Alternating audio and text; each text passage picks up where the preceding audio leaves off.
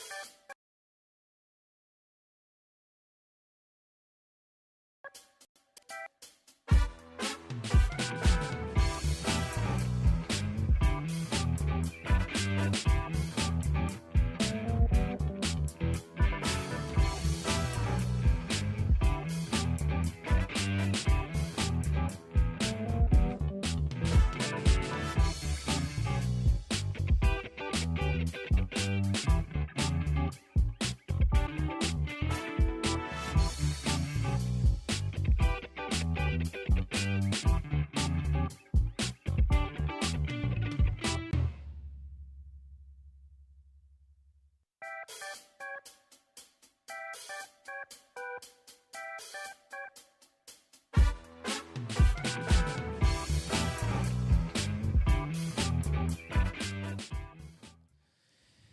E aí, pessoal, tudo bem? Estamos aqui em mais um podcast no número, não sei o número. Eu esqueço. Vocês sabem disso, né? Eu sou o melhor apresentador porque é ao vivo quem faz. Como é que é que se fala? É. Quem sabe quem faz. sabe faz ao Eu ainda não sei, então eu erro. Então, no seu caso, quem não sabe faz quem ao não vivo. sabe faz ao vivo. Então, pessoal, ó, estamos aqui em mais um podcast, Me Ajuda Podcast, que nosso convidado de hoje, olha, nós temos alguns assuntos polêmicos, mas vai ser top, vai ser legal. Mas, ante, antemão, nós temos que falar dos patrocinadores, né? É bom, né? É bom, né? Paga- se- pa- pagar as contas. É, quem sustenta, né? Quem sustenta esse ambiente, quem traz aí o. faz-me rir, né? A água que tá no nosso copo, toda essa estrutura. Netmore. Olha, ela tá. Netmore. Sonhe, parcela e realize. Você que quer comprar seu iPhone, é, a prestações parcelado, tem que falar os dois idiomas, né? É, Mas você não, o pode- idioma é um só, português. Aí tá vendo? Cavalo. Ah, normalmente quando a pessoa é mais grande, é cavalo. Mas faz parte. É, então é o seguinte, Netmore, como vocês sabem, vai ter, eu acredito, vai ter o QR Code aí na tela, na, na, na tela de vocês, onde você pode entrar em contato com nossos vendedores. Se eles é, demorar mais que 20 minutos para atender você, faz parte. Mas manda uma mensagem para nós, porque a gente está tentando diminuir isso. Então tenha paciência com eles, que eles estão aprendendo. Então, ó, chama a Netmore. Você quer seu MacBook, seu iPad, seu iPhone, Apple Watch. Entregamos no Brasil, entregamos qualquer parte da Europa. Pelo preço da Europa, entregamos lá no Brasil. Parcelamos, você paga aqui, recebe lá. Paga lá também em real e retira aqui. Olha, o que você achar melhor. Desde que você compre com a Netmore. Aí, ficou bom, hein? Hum, Hum, e agora, vamos falar tá de mais quem? aprendendo Qual é o depois- próximo patrocinador? depois O próximo patrocinador é Me Ajuda, é, Me Ajuda Estúdio.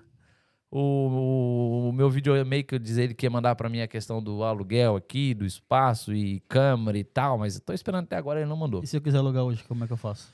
Eu alugo, 299. Ah, eu tô pronta, mas ah, eu vou passar essa, esse mico, essa vergonha assim, né? Eu posso perder, mas que eu vou alugar, eu vou.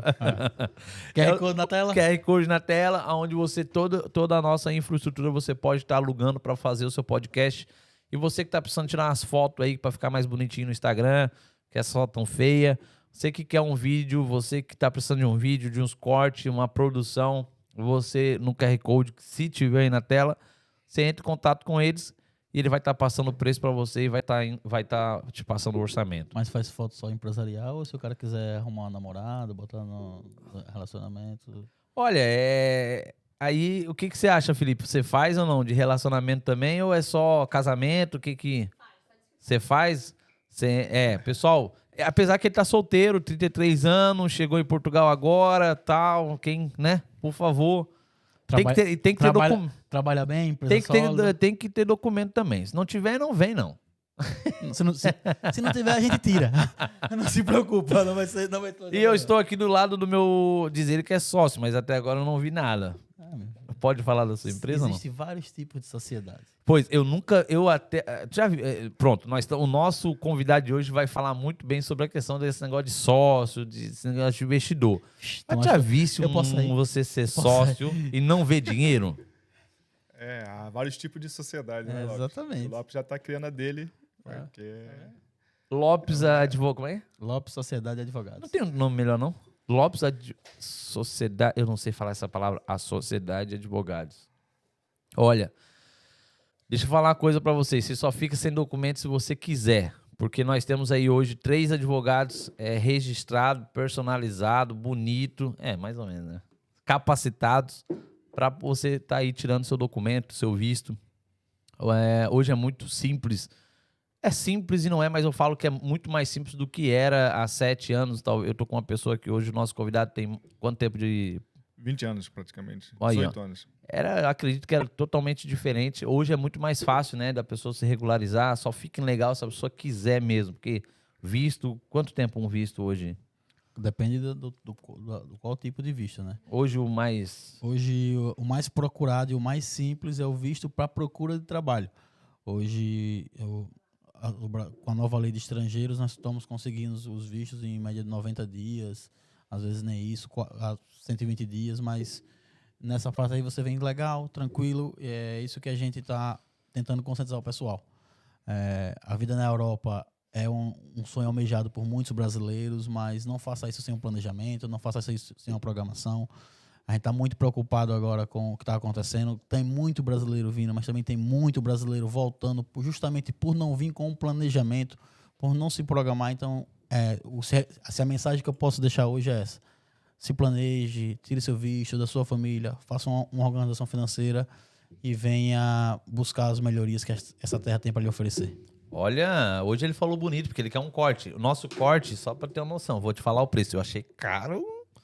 Rapaz, a galera tá. Tô querendo. Estão querendo ganhar dinheiro. Quanto que eu ganho aqui, ô, Me Ajuda Estúdio?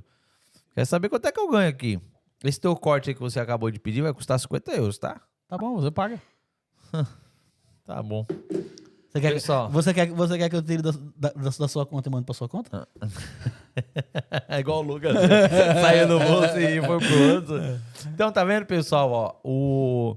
Só fica realmente sem documento. Mas, ó, ele falou 90 dias. Eu dou um prazinho a mais, porque você sabe, né? Você tá falando de Portugal, enrola Não, um pouquinho. Eu falei, eu falei que a gente tem casos já de 90 dias. Então, ah. Então tem casos de 90 dias. É, 150 dias. Tá bom? Conta com isso.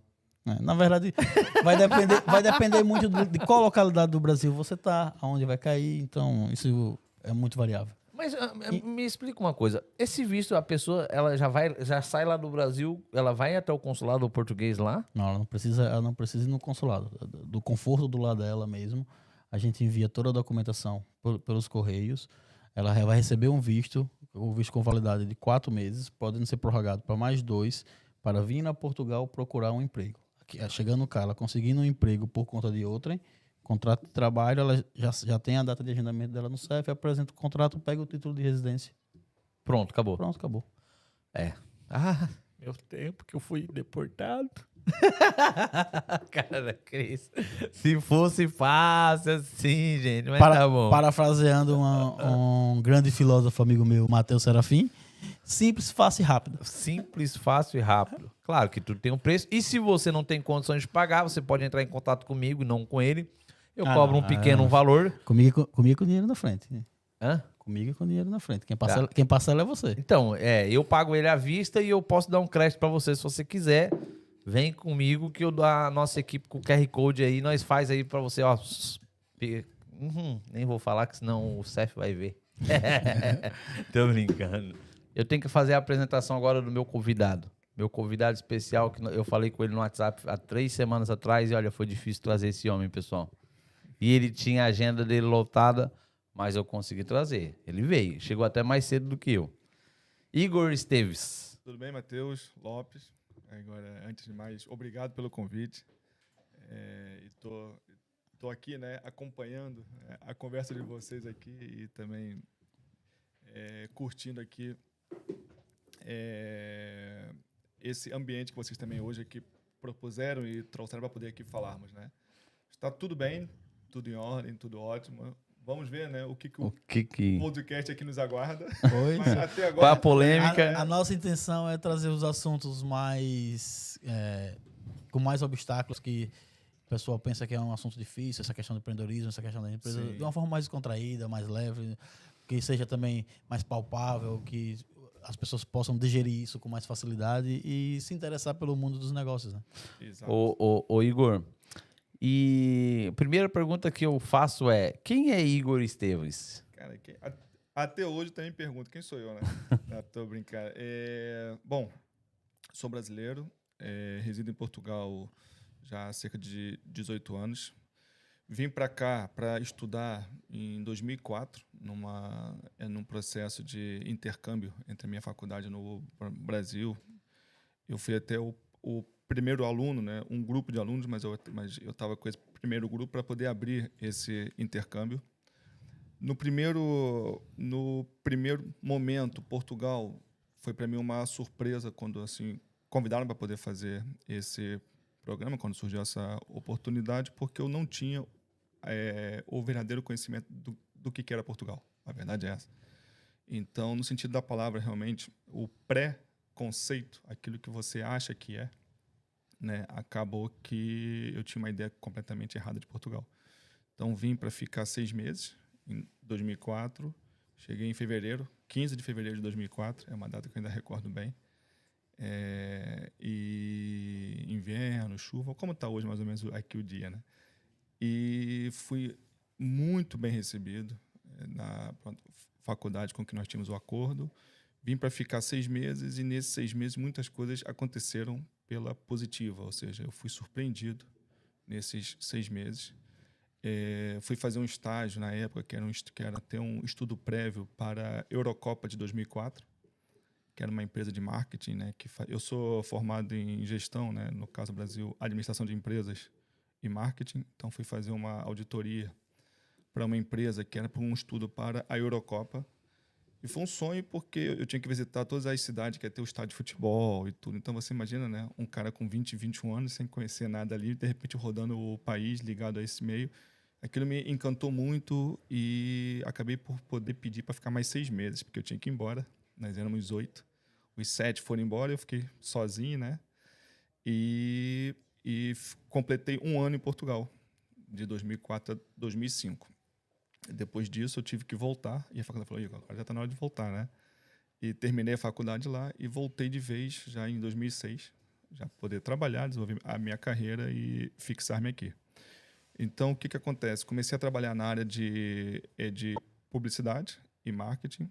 Depois, fui fazer um mestrado em gestão e estratégia industrial no, na, no ISEG e fui para a área de consultoria. Okay?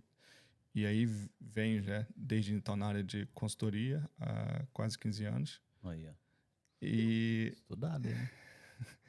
e trabalhando na parte de estratégia, né? desenvolvimento de negócios, é, investimentos, enfim.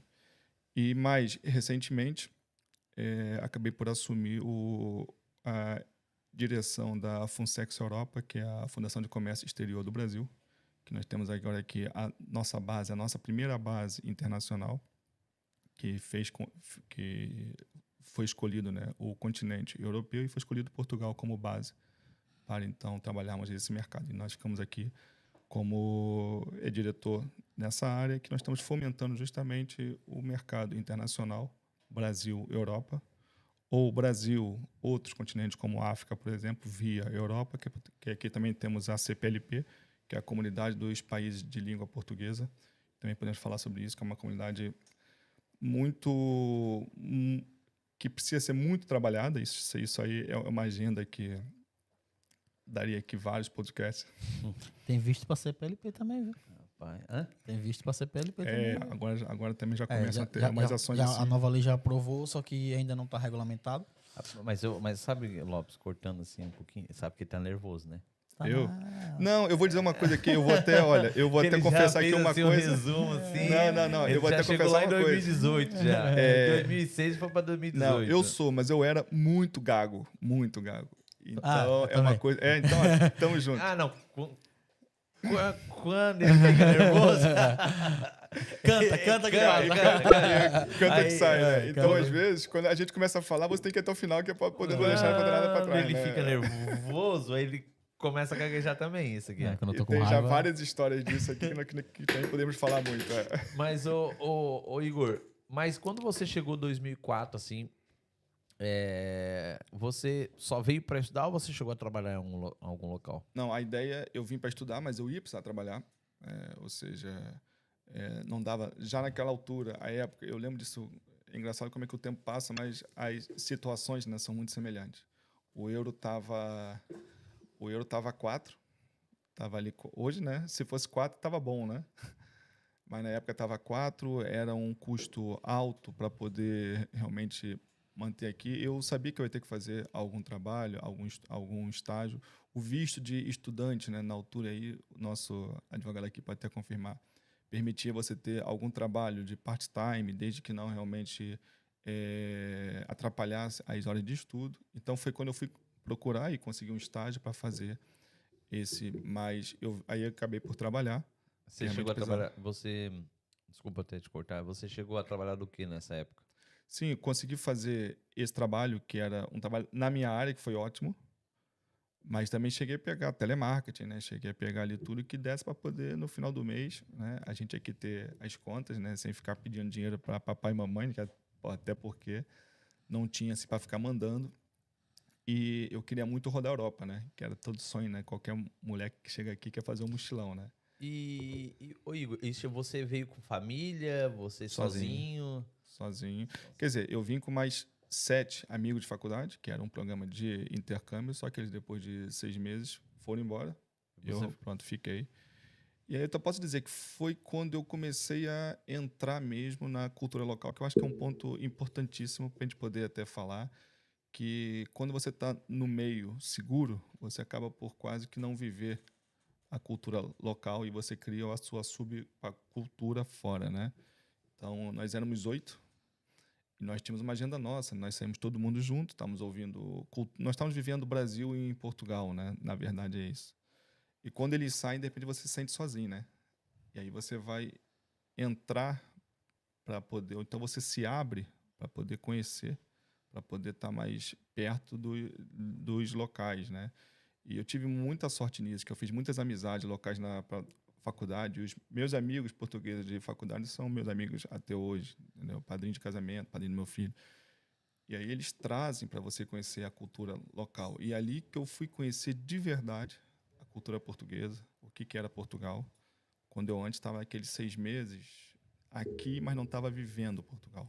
Ah, okay. né? Então isso também acho que é um ponto bem interessante. E, e, e pegando nessa época, assim como o pessoal tá pedindo para você falar mais próximo. Falar mais do, próximo, né? Eu vou tentar aqui. Eu tô aqui tentando aqui ajeitar o fone caindo aqui, eu tô batendo nessa mola. Tá, dá para ouvir. É, é, é. Mas pronto.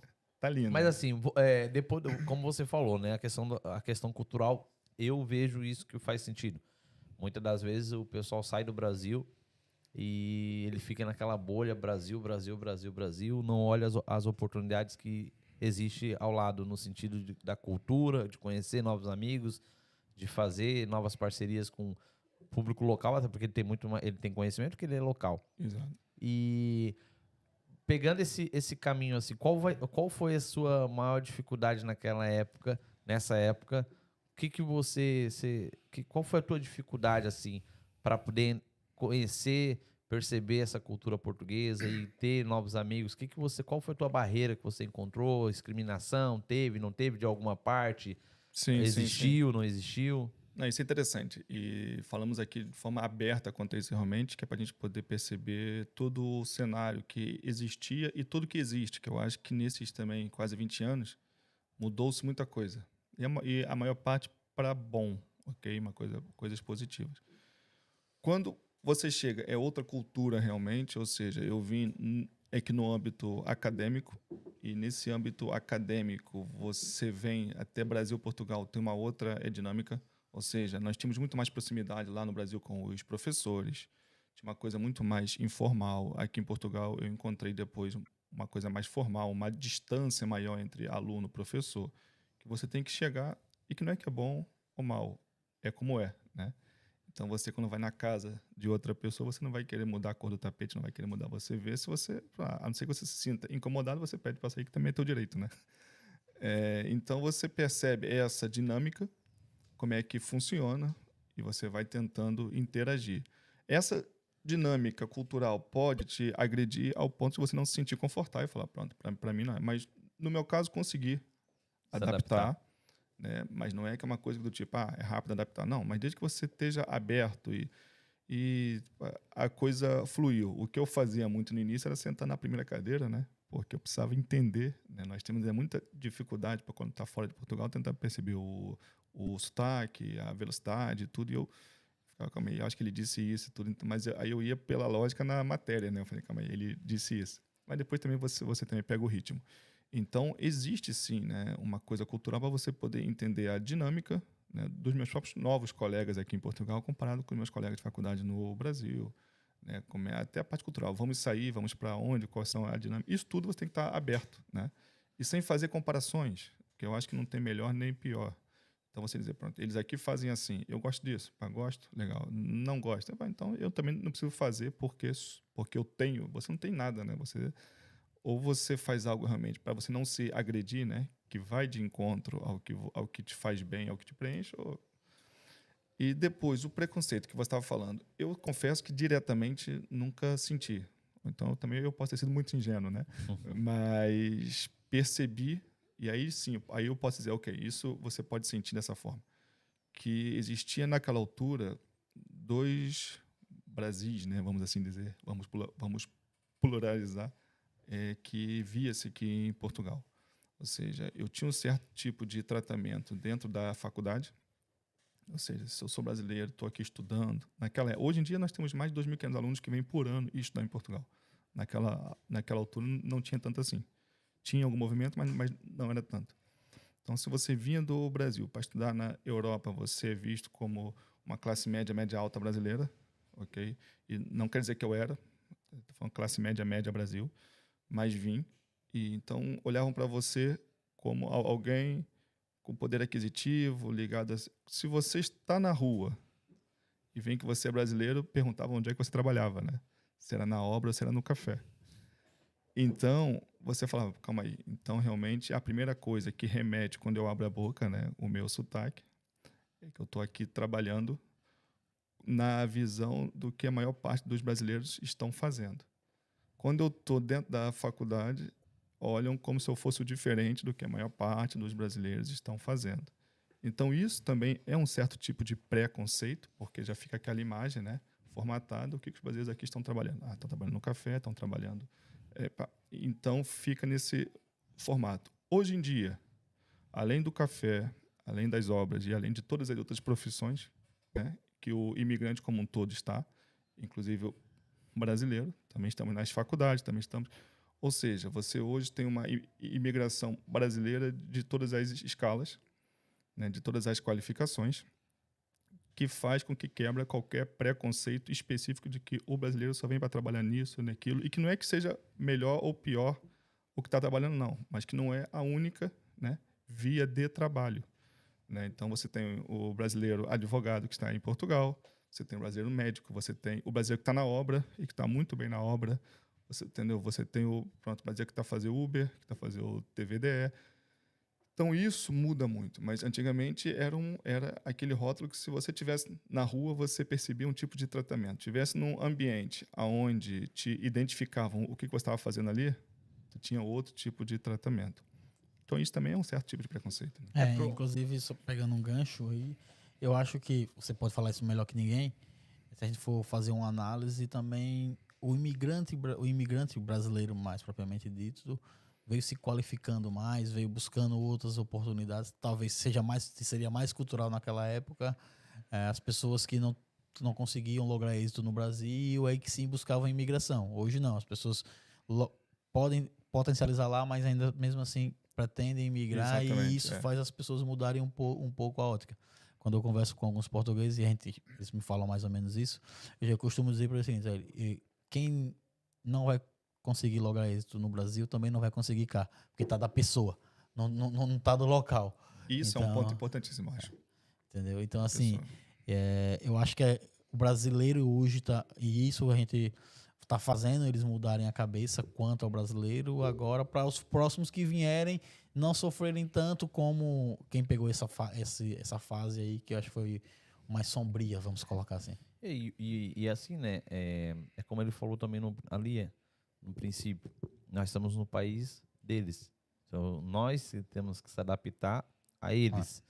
E muitas das vezes, dependendo do brasileiro, conhecendo a cultura brasileira, não. Eu, ele quer chegar e ser o, o centro da festa, a grande maioria, né? Então, muitas das vezes faz muita coisa errada que vem aquele, opa, tem que ser brasileiro mesmo para tomar essas atitudes.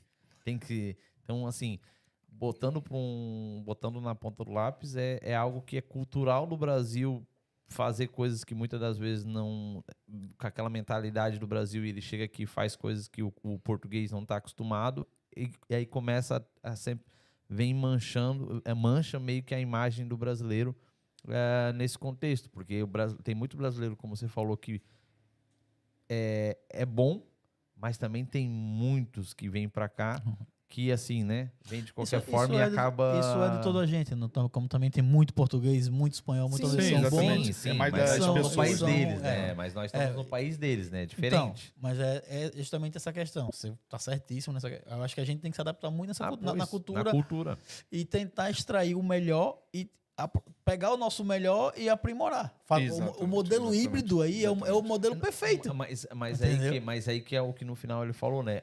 Hoje, hoje realmente, o brasileiro tem muitos lugares que a gente vai, particularmente eu posso dizer da Inglaterra, da Bélgica, tem na França eu conheço pouco, mas tem muita gente que prefere brasileiro para trabalhar. Tem muitas empresas que preferem brasileiro para trabalhar porque sabe que trabalha, sabe que quer fazer hora, porque tem empresas que querem que a pessoa faça hora e o europeu não tem muito essa carência, essa cultura, é pouco, né?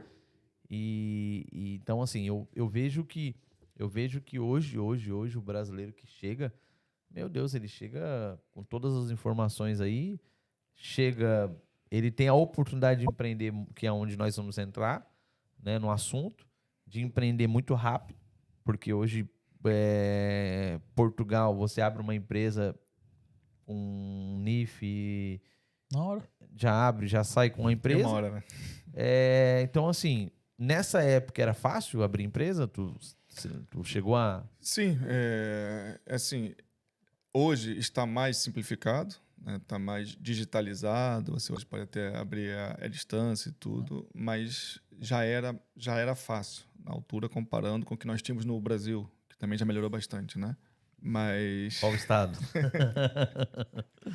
melhorou um pouco, melhorou bem assim, zero vírgula, mas melhorou. Se for na Bahia, então, meu rei. e essa em capela, época, em capela. Essa época agora só depois do carnaval. Sim, nós temos também esse calendário que eu também sempre tentei conciliar. Se você quiser pegar o microfone, você joga mais chato, pro né, meio. Né, cara? Isso, é, joga mais ele. Ó, tipo, igual aqui, ó. Vão falando aí, porque senão depois eu deixo aqui cair. Mas é, era mais era o mesmo jeito de abrir empresa, assim? É, basicamente sim. Ou seja, aquele processo só foi aperfeiçoado. É, por exemplo, mas tem um caso que o Lopes estava agora assim colocando que eu acho que faz toda aqui a diferença, é que você tem, na minha visão, dois tipos de, por exemplo, imigração, que é a imigração por situação e por opção. Não. Nós hoje temos, nós antes tínhamos aquele realmente que o cara tinha que imigrar ou pensava em imigrar como salvação de uma situação que ele não consegue resolver localmente, procurar emprego, qualquer coisa, e vinha para o que desse, né? E vinha muitas vezes despreparado, sem realmente ter noção do que, que ele ia enfrentar. Imigração por opção é a pessoa que vai estudar realmente, vai fazer um planeamento, um planejamento, né?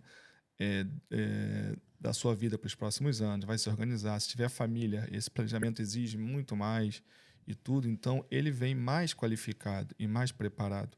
Que é o que eu acho que, que é o que nós estamos vivendo hoje. Né? Então, nós estamos vivendo hoje um fluxo de imigração brasileira altíssimo, que eu nunca vi nesses anos todos, é, mas que já vem sabendo mais ou menos o que, que, o, o que, que vai lhe, pronto, é, o que, que vai esperar daqui, né? ou seja, o que, que vai lhe receber aqui. Então, é isso, imagina, ele vem para trabalhar, está com vontade de trabalhar, ele focou naquele setor, as empresas veem que vem motivado, que vem preparado, qualificado. Então, acaba por fazer um pouco a diferença. Geralmente, o imigrante acaba por ter uma, uma performance nos países de destino do que os locais, porque você sai, você sai da sua zona de conforto, que você naturalmente está, sem querer, por mais proativo que você seja, e você já vem com uma obrigação de mostrar resultado. Né? Porque se você veio de fora e está ali, você tem que mostrar que você é bom e que vale a pena estar tá ali. Então, isso é um motivador também, às vezes, que impulsiona para bons resultados. Então, é como você está falando, Reino Unido, na Bélgica e tudo, se o profissional brasileiro consegue uma oportunidade na área que ele deseja, nem seja na área que ele deseja, mas na área que ele precisa, ele vai dar tudo ali, porque ele sabe qual foi o percurso que ele fez até ali. Né? Às vezes, nós, se nós estivéssemos no Brasil, na zona de conforto, e se você fosse comparar com um imigrante que fosse para o Brasil, ele ia estar muito mais motivado e tudo, porque ele sabe que aquilo ali foi uma escolha que ele fez e aquilo tem que dar certo. É. E, e, é, um, e é, é, um fato, né, que o, o, brasileiro, pronto, quando a gente, eu saí, fui obrigado, a gente acaba dando sempre o melhor, né? Muito mais do que a gente dava no Brasil pelo fato da necessidade que a gente é obrigada. Exatamente. Na verdade, a gente nem sabia que a gente poderia dar tanto, né? Dar você, tanto. você mesmo surpreende. Se descobre, né? E é, se adapta e aquela situação de aprender e, e N situações. Mas, Igor, olhando hoje, né, esse, esse, esse teu período de Portugal, 18 anos, é, você se tornou diretor da Funsex, a Fundação de Comércio Exterior. E quando que foi isso? Funsex Europa, né? Nós, nós então abrimos esse ano. Então foi no início do ano de 2002, 2022, 2002 estamos lá atrás, né? É, então eu estou há seis, sete meses, né? Nós estamos abrindo o escritório esse ano, estruturando tudo recentemente. E o que que e assim ó, e o que que a, e antes disso você também já tinha um pouco de conhecimento nessa, nessa... Não, eu tenho uma empresa de consultoria já agora também, exato. É, colocando esse meu percurso que eu fui falando, né? Eu, em 2016, abri a Bazar, que é Bazar Business Development, que é uma empresa de consultoria justamente para desenvolvimento de negócio, modelos de negócio e processo de internacionalização de empresas. Ah, ok. E assim, ó, olhando, olhando hoje para ela, é, essa a Funsex, é isso, né? Exatamente. É, porque, é. Pessoal, se vocês ouviram falar errado, não fique bravo comigo, né? Nos Estados Unidos isso não corre muito bem, né? Quando é. a gente fala com os americanos, eles começam a rir porque vem Funsex. Mas é Funsex, que é a Fundação de Comércio Exterior. E o que que, o que que, assim, ajuda, ela é o que ajuda os empresários brasileiros, ela faz um estudo, como como a Funsex hoje ela é a maior base, né, o banco de informação do Brasil e até eu queria dizer até da América Latina de comércio internacional, ok? Então é uma base fortíssima para você fomentar negócios internacionais com o mercado brasileiro. É, então é uma fundação de estudos mesmo do comércio internacional é, temos também a parte de formação, de cursos, né, para quem quer atuar nessa área, perceber realmente todo esse processo e apoiar as empresas que querem se internacionalizar, né, seja do Brasil para fora ou de fora para o Brasil também. É, na época que eu pouco que eu conheço da, da Funsex, ela fazia muito essa parte de, de formação Sim. de empresas públicas, trazendo estudos de fora para serem desenvolvidos no Brasil, Petrobras, ela, sim, é, sim, as, sim, algumas estatais, tudo também eles têm. É, e eu acho isso bacana, né? Você traz um modelo de negócio, o que é que está saindo bem lá fora, para a gente poder aplicar e pronto, desenvolver, fomentar a, a economia, a economia local. Exatamente. E um pouco antes da Funsex. Vamos focar na, na Bazar. Exatamente. Por que, que a Bazar nasceu? A Bazar nasceu é, no início para apoiar empresas portuguesas para o mercado internacional. Nós estamos a falar de Portugal, é um país de 10 milhões de habitantes. É, tem um fator crítico para as empresas quando nós falamos em escala. ok? Ou você tem um negócio com foco numa ação local, ou você já tem que nascer visando o mercado internacional, ok, para você poder ter crescimento. Então, nós focamos muito em apoiar empresas portuguesas para se interna internacionalizarem. E fomos buscar apoiar para mercados com escala. Brasil, logicamente, era era um desses. É, México, pegamos para trabalhar no México, Estados Unidos. É, depois fomos para a África, África Luso, né? vamos assim chamar Angola, Moçambique, Cabo Verde, é, principalmente, e apoiando essas empresas com estratégias de mercado para elas entrarem em outro mercado. Então, como é que, como é que nós apoiamos? Pegando o modelo de negócio delas e como é que nós podemos fazer isso para outros mercados de destino. É, eu ia até entrar numa pergunta: como é que você vê uma empresa que ela tem uma empresa local, vamos supor, você começou aqui em Portugal. Sim. Como é que você, é, você olha para essa empresa e você vê que ela tem futuro em outro mercado? Qual é o teu olhar técnico, ou tanto técnico, números, como que você via Sim, isso? exatamente. Esse é o, mas esse é o primeiro ponto básico, e a tua pergunta exatamente é, a lógica é essa mesmo, mas essa é a lógica de empresário, né? que é o seguinte, o diagnóstico de mercado. Por que, que eu vou para tal país? E isso acho que é um ponto que nós depois podemos falar também, é a escolha do mercado de destino, né? Então, eu estou fabricando caneca, eu quero levar essa caneca aqui para Cabo Verde. Por que, que, eu, por que, que eu vou levar essa caneca para Cabo Verde? Lá tem empresas de caneca e tem mercado para mim.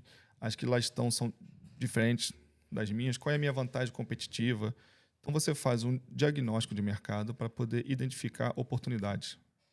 E aí validar se há, se há realmente oportunidade ou não. Muitas vezes você pode chegar à conclusão que não que você não tem nenhuma vantagem competitiva de lá estar, que você ao exportar você não vai chegar lá com preço bom, então você não vai conseguir meter no mercado. Logo você convém meter lá uma fábrica, mas essa fábrica requer um investimento altíssimo, que esse retorno já não vai ser compensador, o empresário não vai. Então você faz primeiro o seguinte: vale a pena ir? Então fizemos todo o diagnóstico, todo o estudo e decidiu, ok. Então cria-se uma estratégia e o que, que entra nesse estudo? O que, que entra nesse diagnóstico? Entra hábitos de consumo locais, entra tributação, as leis, porque você pode estar num mercado aqui em que você aqui a lei permite isso, mas lá já não. Então entra fatores né, externos, principalmente, para você fazer essa avaliação, mas não só. Depois tem os fatores internos. Que aí você vai dizer o seguinte: ok, já vimos tudo lá e lá dá, mas nós, internamente, temos conhecimento para estar lá, temos alguém que conhece o mercado, que também é outra coisa. Não adianta mandar alguém da tua confiança aqui para lá só porque é da tua confiança, mas não conhece o mercado. Por mais boa vontade que tenha, ele não é o técnico naquela área e vai correr mal. Então, quem vai ser o nosso braço local? Então, vamos ter que ter um parceiro local, vamos ter que ter um sócio local. Então, é uma análise de fatores externos e internos, ok? Isso nós podíamos até cair para o chamado matriz SWOT, né? Que é forças, fraquezas, né? oportunidades e ameaças.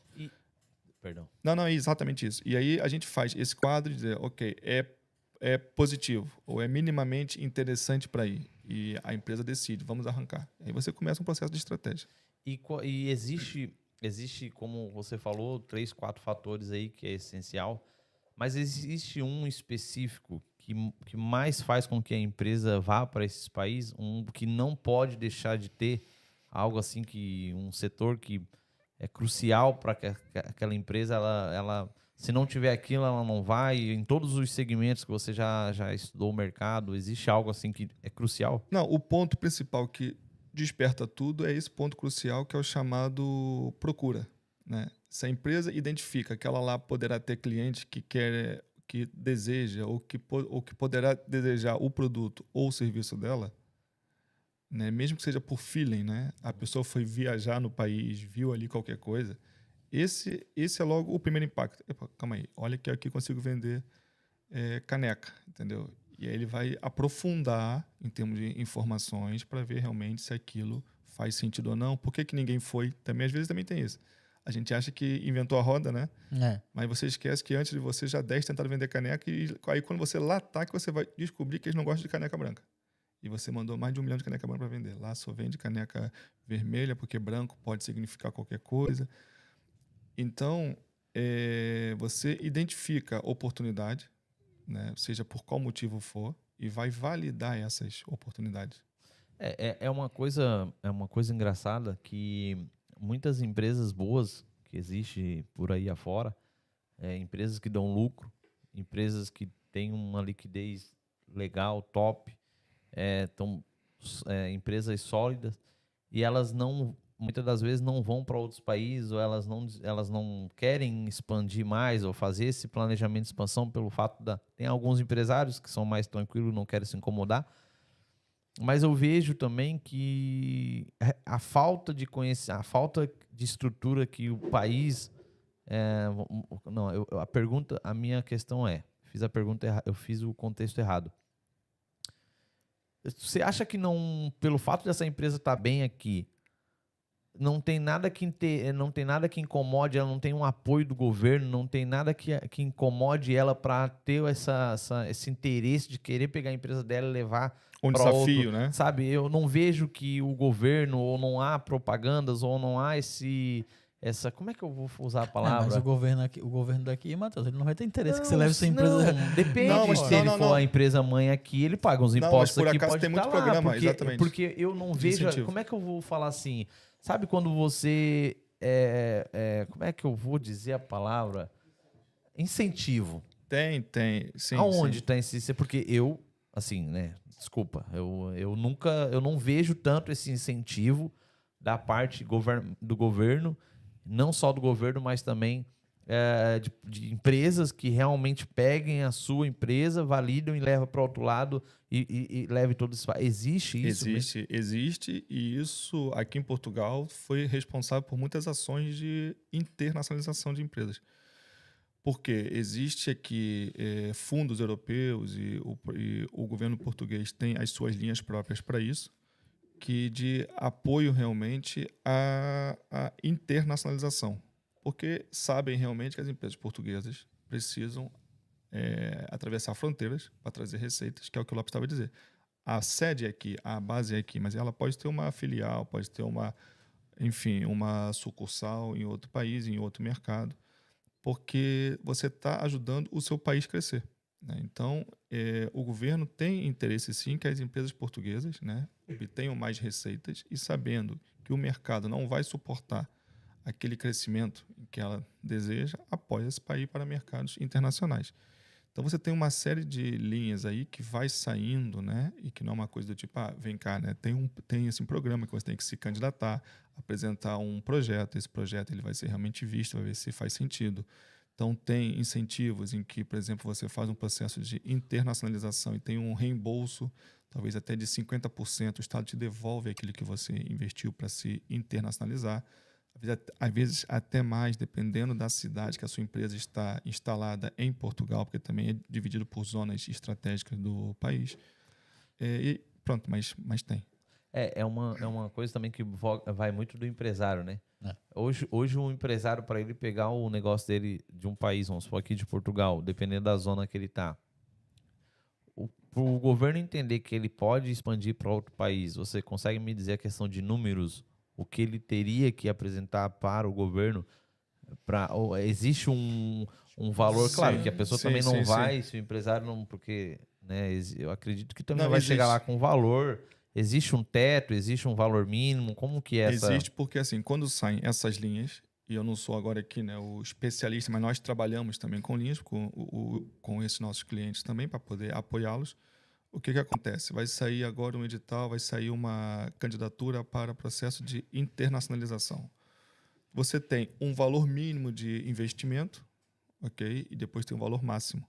Então, por exemplo, no passado, mas já não é o caso, imagina, você quer ir para mercados para mercados internacionais. Então você tem custo o quê? Tem custo de prospecção comercial para contratar um vendedor para poder tratar aquele mercado. Tem participação em feiras internacionais, tem investimento em comunicação, marketing, enfim. Isso tudo são despesas que o Estado depois vai lá colocar como despesas chamadas elegíveis para você colocar lá, fazendo parte da sua estratégia de eh, prospecção de mercado, ou seja, de internacionalização. Ele diz, olha, o seu plano tem que ter um custo mínimo de 25 mil e poderá ir no máximo X. Às vezes muda dependendo do setor, mas imagina, de 25 mil a 500 mil. Ok? E o que, que nós vamos fazer? O Estado diz, olha, e nós vamos te reembolsar em 30% ou 50% nas, nessas eh, despesas. Aí o que, o que, que você faz? Você mostra os mercados estratégicos para o teu negócio. Eu lembro de alguns que nós fizemos, tínhamos que escolher até cinco mercados, por exemplo. Então escolhíamos Estados Unidos hum, e um projeto específico. Estados Unidos, Brasil, Colômbia. Eram três, desculpa, Estados Unidos, Brasil e Colômbia. É, apresentamos isso, participamos de eventos nesses países. É, tivemos um vendedor para trabalhar esse mercado, vendedor que tem que estar aqui muitas vezes, ou seja, aqui na base, mas abrindo esse mercado, apresenta esses custos, esses custos são validados, né, são auditados. O governo coloca isso como realmente fala assim, ok, tá tudo dentro e você tem o seu reembolso dentro do seu plano. Então existem esses incentivos, existem missões empresariais, né, em que, por exemplo, a ICEP, que é mais ou menos como se no Brasil fosse a Apex, né, que é a Agência de Promoção e Exportação, promove para ajudar e até cursos e tudo falando de cada mercado. Então, olha, vamos, vamos ter aqui uma sessão de esclarecimento de, de oportunidades no Marrocos. Convida as empresas para irem, para você ver realmente se aquilo é interessante ou não. Então, tem tido bastantes ações nesse, nesse sentido. E aí, já completando aqui uma coisa que é o empresário que não é português, mas tem uma empresa portuguesa, ele passa a ter os mesmos direitos de qualquer empresário português que tem uma empresa em Portugal. Entendeu? Então, ele pode usufruir desse apoio para ir para outros mercados via Portugal. É, é muito, é muito bacana ouvir isso, até porque o nosso pessoal do Brasil faz bastante perguntas sobre ah. a questão, né? Se ele consegue vir abrir uma empresa aqui em Portugal e ele consegue depois abrir algumas filiais, como França, Bélgica e assim vai. Sim, consegue, mas existe N papéis aí para poder Exatamente. fazer todo é, esse processo. E tudo é um período de maturação, né? Você tem que pois. vir, fortalecer o seu negócio para depois você pensar em. Etapas, né? É, exatamente. Ô, Igor, e nesse período, quando você é, fez essa, a sua empresa, a, é, a Bazar, sim. Você tem exemplo, talvez, uh, você teria algum exemplo de alguma empresa que você conseguiu inter, inter, internacionalizar? É uma palavra bonita. Resumindo, tirar ela de lá e trazer ela para cá. Imagina pro Gago, né, cara? aquela, empre... aquela empresa ali foi internacionalizada. É... Ah, não, você eu estou de caso disso, né? É, exatamente. É, eu no não caso foi, não, não foi, tive estudo. Não foi por consultoria me... da Bazar. Não foi, foi por, exatamente, não foi. Se fosse, estaria muito mais. talvez sim, talvez não, tudo depende. É e, mas assim, você tem alguma específica assim que você que foi foi dificultoso, mas deu certo, a empresa está crescendo, números. Como que como que foi o processo? Demora, não deu? Como que está essa empresa é, eu hoje? Eu posso até te dizer por setores até. Posso dar aqui exemplo de duas ou três. Tem uma de têxtil, por exemplo, brasileira, que nós apoiamos para aqui. E que foi bem interessante porque fizemos um processo bem, bem step by step, bem passo a passo ali, aonde veio com um investimento médio, baixo e foi crescendo aqui, ok? Conhecendo o mercado, passo a passo hoje já está realmente com a base em, em Portugal e já está atendendo a União Europeia toda. Já tem é distribuidores né, na União Europeia praticamente toda. É, e que já veio, a, veio em 2017, se eu não estou em erro, 2018, ou seja, já estou a falar aqui de 5, 6 anos. É, com a pandemia, segurou bem aqui no mercado e tem corrido muito bem. Outras também de comunicação, ou seja, de tecnologia, são também setores aqui que estão muito interessantes para poder se expandir e que estão aqui muito bem, aproveitando muito é, oportunidades na área de TI, por exemplo, até de recursos, mão de obra e tudo, que elas estão se expandindo rapidamente aqui. E alimentação, também temos agora também uma que nós temos trabalhado bastante, que essa está abrindo aqui a parte de franquias e tem crescido bastante no mercado internacional. E estamos sempre a falar do modo europeu de expansão, às vezes com base em Portugal ou às vezes com base em outro país europeu, sendo Portugal também destino, que a gente nem sempre está trabalhando só para fazer a base em Portugal. Porque você pode perceber, talvez, para aquela empresa que é melhor ela estar tá em Espanha, melhor estar tá no Reino Unido, melhor estar tá em França, Alemanha, etc. Então, estamos sempre trabalhando, ok, maioritariamente Portugal, mas sempre pensando no mercado europeu. No mínimo, o mercado, eh, o mercado ibérico, Portugal e Espanha. Mas é, eu acho também que uma coisa que o pessoal não, não, avalia, mas o mercado brasileiro também consome muito, Europa, inclusive Portugal, né? Se você for ver, muitas empresas portuguesas têm muitos setores que o Brasil é um dos principais consumidores de várias coisas, por exemplo, o vinho mesmo. Sim, o pessoal sim, hoje pro, produz pensando no, em venda em venda para o Brasil. Não, e, e assim, é, é, é, algo que é algo que cada dia que passa está crescendo. Até o produto brasileiro está sendo vendido, já vi em Lidl, eu já é. vi no Auchan, é, isso eu já vi no Pingo muito, Doce. Muito, tá, cada muito. dia que passa está crescendo. Algumas marcas do Brasil tá, tá começando a entrar assim, em alguns os mercados Exatamente. grandes aqui em, em, proporção bem rápida até. Porque antes você não via muito, pelo pelo pouco que eu, que eu Hum. conheço. É a influência da cultura, né? É- é o isso que eu ia estudo do mercado. Ele sabe que tem muito brasileiro aqui. É e o próprio exatamente. eles, Foi isso que arrastou. eles, eles precisam. é, tem farofa Mas, no, o- no Lido, o- é a, coisa, a melhor coisa que tem. Ô, Igor, e quando você fala assim a questão de investidor, é, você tem algum exemplo que você poderia nos trazer assim, que você conseguiu vender essa empresa que você achava que não ia vender? É uma pergunta assim, né? Se puder responder, responde, se não, não. Mas exi- é, ou empresas que você achava que valia tanto e depois você foi a fundo e viu que não valia, mas conseguiu vender, ou não vendeu. Você trabalha nessa área também, não? Nós trabalhamos na área, mas não dessa forma. Ah, É. ok. é, é, o, meu- é o meu Não, vocabulário. não, não, né? não, não, não, eu, eu te entendi, mas só para isso eu poder tirar aqui do, por exemplo, se a gente acha realmente que a empresa não vale, né, a gente não vai para o mercado para colocá-la para fazer uma fusão e aquisição. É, nós- por isso que nós temos depois toda a parte de do diligence, toda a parte de auditoria, fazer o valuation da empresa, ver realmente quanto é que essa empresa vale ou quanto é que ela poderá valer, né, para poder você levar para o mercado, que aí também tem essa confiança que o mercado tem no seu trabalho. Né? Então a gente, gato por lebre, não E esquece. um, né? e um ponto que você poderia ver, assim, uma empresa que fala que vale é, um milhão de euros. O que, que você considera ali para ela valer um milhão de euros? Não, é tudo ver contas, tal e qual. Agora, também não é só contas também. Ou seja, quando você faz uma análise, você tem que fazer a análise de potencial de mercado, né, o potencial de crescimento, perceber por que, que a empresa não atingiu a- a- aquele ponto, porque muitas vezes a empresa tem um potencial muito grande e pode ter ali algum fator crítico na cadeia de valor dela que está dificultando que ela, que ela cresça e que você pode trazer algum recurso, que às vezes nem é financeiro, pode ser recurso humano, pode ser conhecimento, entendeu?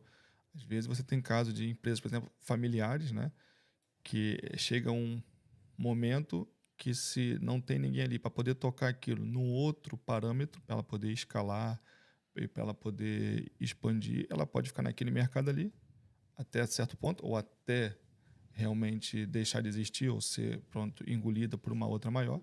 Então você vê e fala assim, "Pá, isso aqui eu tenho aqui é, um, aqui é um aqui é uma empresa com todo o conhecimento técnico, entrega bem, tem qualidade, tem preço, mas por que, que não expande? Né? Mas capital de giro, então vamos buscar o que aqui chama fundo, aqui é fundo de maneio em Portugal. É, capital de giro, vamos então buscar capital de giro para a empresa. Não, é, o sócio já não quer mais o negócio. Então, tem vários fatores, né? Então, a, a primeira avaliação, a ge- a gente vê realmente contas para ver se as coisas batem, se não batem. É, quando, quando você fala em contas, é o famoso DRE, né? DRE da também, é empresa, o balancete, balancete DRE, e, e- e o pessoal entenda você que, que quer buscar um investidor, não basta somente ter a ideia, né? Ah, eu tenho eu tive um sonho, eu tenho uma ideia na cabeça e eu vou em busca, né? esse, da- esse é, esse é o embrião, né? né? Eu, eu vou em busca da oportunidade. Você já viu muitos casos assim, não? É, bastante. Agora, ô Igor, Botei ele, na, botei ele no fogo. ô Igor, agora, na sua expertise de, de mercado, pra, não para escalar mais, mas para escalar melhor hoje, é, o mercado europeu absor- absorve melhor em forma de sucursal ou de franchise? Aí bateu, hein? É, não, isso é interessante porque isso poderá, e aí eu vou né, mandar aqui de volta, né? Sabe, tem a questão tributária, né? Sim. É para ver realmente o que, que pode compensar melhor. E aí tem que ver em, em cada país, apesar de sermos uma comunidade europeia, depois tem regras às vezes que podem ser es- específicas de cada país. Mas, a grosso modo, e se, e se, e se fôssemos dizer, Igor, vá, e escolhe opção A ou B, a franquia né, vai te permitir é, um menor investimento e maior controle ali do teu core business, né, do que a sucursal, talvez que é onde você está abrindo uma outra empresa, gerindo recursos humanos lá à, à distância. Tem que ter toda uma outra estrutura mais robusta para Então, poder. então, se você fosse investir hoje, você f- fazeria franquia, pensaria mais nesse modelo. É, eu ter, Sim, sim, eu ter você tem a sua uma, mercado. eu né? ter uma franquia ou eu fazer da minha empresa Da uma empresa, uma franquia? franquia. Sim, talvez. Exatamente. É, é, é engraçado que são pontos, né? Como a gente estava conversando nos bastidores. É, eu já sou ao contrário, né? Ah, você Eu é o já exemplo- sou- é eu já É não- perfil, isso de- é- isso é perfil. Eu já não consigo. A franquia não é que eu não consigo. Eu tenho, como eu mostrei, eu tenho ela há mais de dois anos, três, vai para três anos. E eu não vendo Mas é- ainda. Mas a questão, Matheus, talvez isso é realmente como ele faz perfil, é porque na franquia você trabalha muito a descentralização. Então, Exatamente. você tem que pensar muito mais no macro e se preocupar. E, e você, e, por exemplo, hoje você além da sua empresa, você, ah, você é o rosto da sua empresa, você cuida dos pormenores da sua empresa que na franquia você não vai, você não vai, você não Então, vai é esse, é esse, é esse é um, é, uma- é, um, é um tipo de perfil que eu tô me adaptando no sentido de que, opa, é, quem formatou a franquia, que não- ele não tem a honra de eu falar o nome dele aqui, mas tá bom.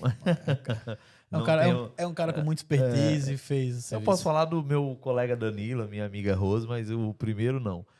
É, ele sempre falava que eu vou abrir a minha empresa, né, para as pessoas e o seguinte, não sou eu que decido. Sim. Não é Pois. você, não sou eu que decido, não sou, não é você que vai tomar as decisões, não é você que vai dar as rédeas, não é você que vai falar o que tem que fazer, é o é o grupo. É você, é a franqueadora tem que ver Exato. o que é melhor, por quê? Porque uma coisa eu tenho uma visão, outra coisa é eu ter que passar para o meu franqueado.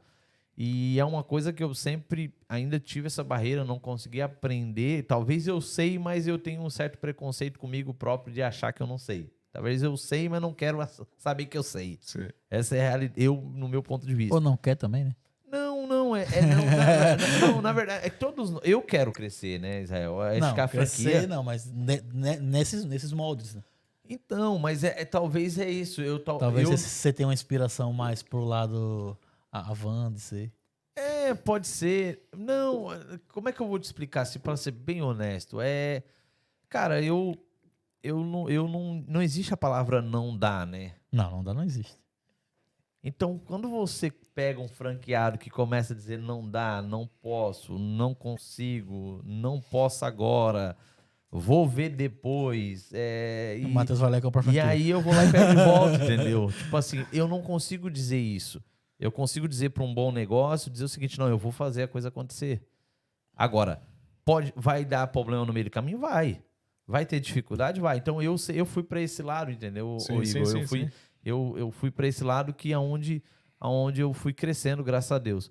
Mas assim, não que eu não vou pro lado a partir de fevereiro, ah, eu vou ter que estar preparado para Não, mas essa... franquia também dá muito trabalho. É, né? Nós que cuidar disso. desse Não, pessoal cuidar, todo, olha. auditar, porque é o você está colocando a sua marca na mão de Deus. terceiros, né? Que aí que tá, você tem que fazer uma boa triagem dos seus franqueados para que você possa perceber que ele tá, que ele se que ele se identifica com a Ah. cultura da sua marca.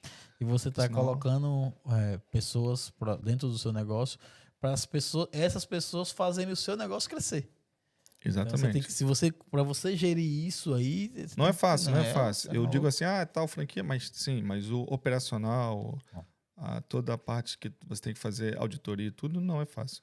Não, e, e quando você a questão de auditoria, para quem está nos ouvindo, é assim, é o cuidado mesmo. Se o cara tá pagando o royalty direito, o royalty é a comissão que você tem, é se o cara tá atendendo direito o seu cliente, se o cara tá, tá levando a sua marca direito, se o cara tá limpando a loja direito, se o produto está lá direito. É, é uma chatice que vocês não têm noção, tá? Não é assim, ah, porque o, é Exato. fácil, mil, porque não as é mil não. maravilhas, né? Não, porque muita, é porque tem gente que só olha o seguinte: não, o cara cobra 50 mil com a taxa de, é, a taxa de franquia, 4% de royalty, ponto. Não. O franqueado quer saber, e aí, qual vai ser a propaganda da semana? Qual vai ser o marketing da semana? Ó, por que tá faltando produto? Por que, que o caminhão parou? Ah, por que, que o sistema tá travando? Por que, que isso? Ó, não tô vendendo, e aí, o que, que eu faço? Pô, essa franquia não era o que você falou que vendia. Exato. Exatamente. É isso mesmo, é isso mesmo. Isso por baixo, né? Não, é isso aí eu tô. Ai, o imposto é demais, não é tudo isso. Existe isso. Existe não. É assim, num vocabulário mais. Matheus Serafim, não, Igor, assim, mais educado. Não, não. não, isso aí são, isso aí são questões do dia a dia que para quem gere rede de franquia, né, existem e você vai trabalhar sempre para poder minimizar esse tipo de acontecimentos, ou seja, que a pessoa que vai abrir a sua franquia, em que ela esteja ciente do mercado que está entrando, em que ela, em que ela tem um fôlego financeiro para poder né, aguardar o payback, tudo aquilo, porque às vezes também pensa, pô, eu vou abrir e vou, e vou começar a ganhar dinheiro. Não, você está fazendo um investimento que tem o seu ciclo, tem o seu retorno naquele É, espaço quando, de tempo. para quem está nos ouvindo, o payback, você, é, você já sabe exatamente o tempo que você tem que esperar que aquele retorno vai vir. Muitas das vezes a pessoa quer abrir a empresa, ela acha que vai ter lucro amanhã, né? Exatamente. Então, Receita não é lucro, né? então é, receita não é lu- Exatamente. exatamente. É. E, e, e assim, o, Igor, pela, pela tua como é? expertise, É, falou. Você você tá vendo que você não precisa perguntar como é que é? Você sabe. você expertise de sabe falar. mercado. É, você falou a questão que você hoje você é, escolheria a parte fazer com que a sua empresa vire ah, franquia. Sim, Não, numa, num- numa, num- assim, num- num num- pa- num- Pá, ping-pong, não, não, sim, assim, sim, no sim, ping-pong rápido. Mas, é, é, e caso ela não queira fazer essa, essa questão do, da, da franquia? Como é que é o nome da? Como é? Sucu- Sucursal. É, essa palavra bonita que eu não sei. Mas tá bom. É, como que o investidor olha para essa empresa? Não, Qual é você- o olhar que É ele assim, teria? você pode ter outras opções. Nós aqui só colocamos franquia É, e sucursal. Mas, por exemplo, eu não ia para nenhuma. Das duas. No meu caso específico, consultoria, serviço, e nós somos uma empresa grande, somos uma empresa, pronto, estamos ali. É, eu posso ter uma joint venture, por exemplo, ou seja, eu Que posso é ter um venture? parceiro né, Ah. localmente que está representando o meu ali serviço e nós temos ali ligações de negócio que nós estamos nos complementando. Entendeu? Eu posso ter um representante só, eu, eu posso abrir um escritório hoje na Inglaterra e ter lá uma pessoa que vai ser o representante da Parceiro. Bazar, um parceiro mesmo. Então, existem outros formatos, ok? No nosso, que é então serviço, ac- acaba por ser mais fácil, em que eu iria optar. Eu não tenho porque a franquia. Existem franquias de, de consultoria e que estão ali correndo bem, que trabalham muito com a área da formação. Então, você cria toda a sua metodologia para dar formação.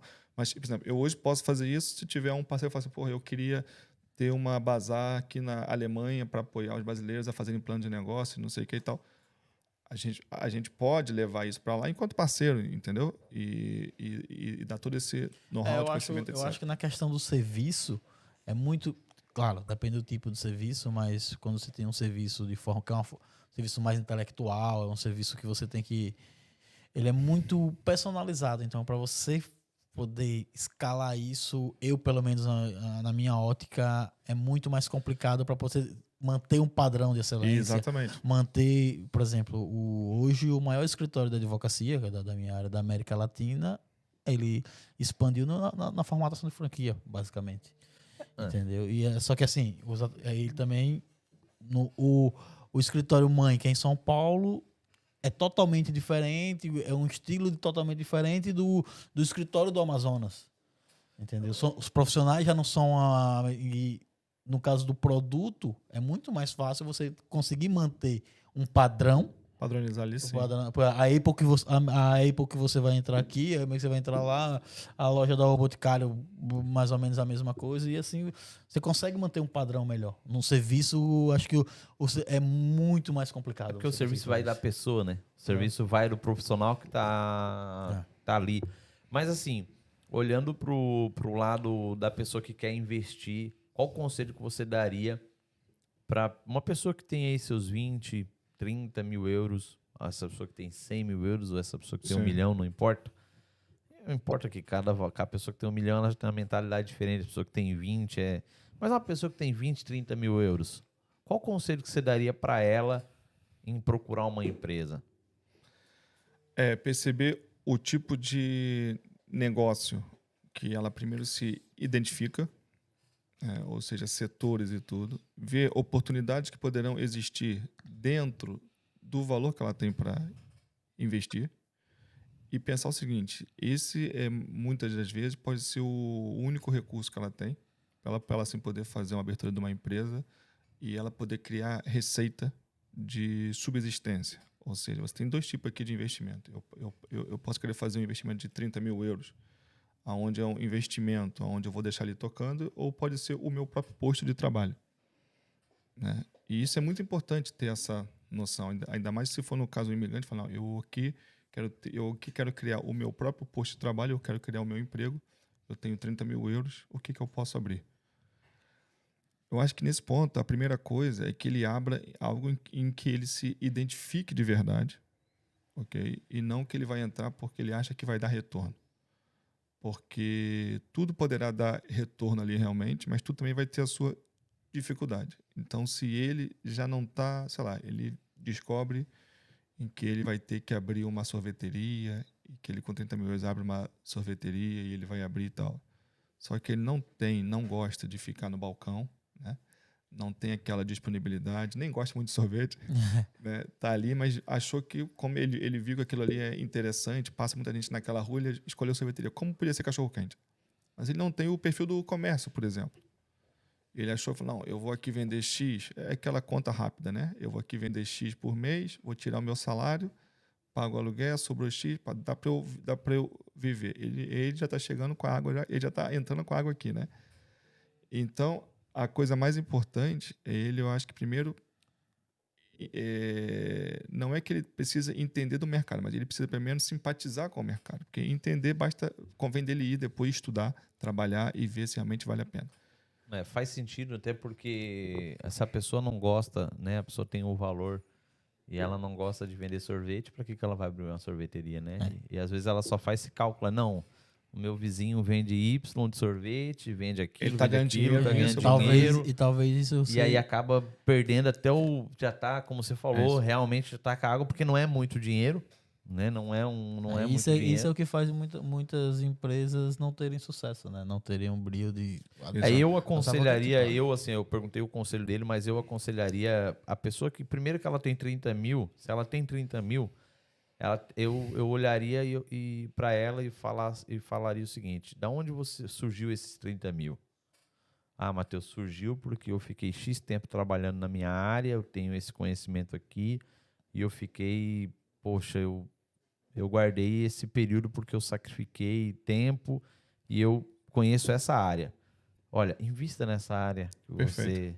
Perfeito né? Porque o camarada já sacrificou cinco anos ali, né? Que tá na Europa, tem muitas pessoas que têm ali seus 20, 30, 50, mandam pro Brasil, não sabem o que fazem, mas estão aqui. Ah, o cara é um ótimo motoboy, então tá bom, compra 10 motos, coloca. Ah, mas tem dor de cabeça. Ah, mas é melhor botar 10 motos que você tem controle. Porque foi dali que veio os 30 mil do que você que botar você, na sorveteria. E que você conhece todo a, a, o negócio de ponta a ponta, Ponto. basicamente. Isso faz só sentido vai, isso. Só, só precisa agora aprender a ser empresário. É. Exatamente, exatamente. Porque porque a partir do momento que ele, poxa, colocou no seu conhecimento, aí você vai deixar o tempo dizer aonde você talvez possa botar o seu dinheiro amanhã depois mais.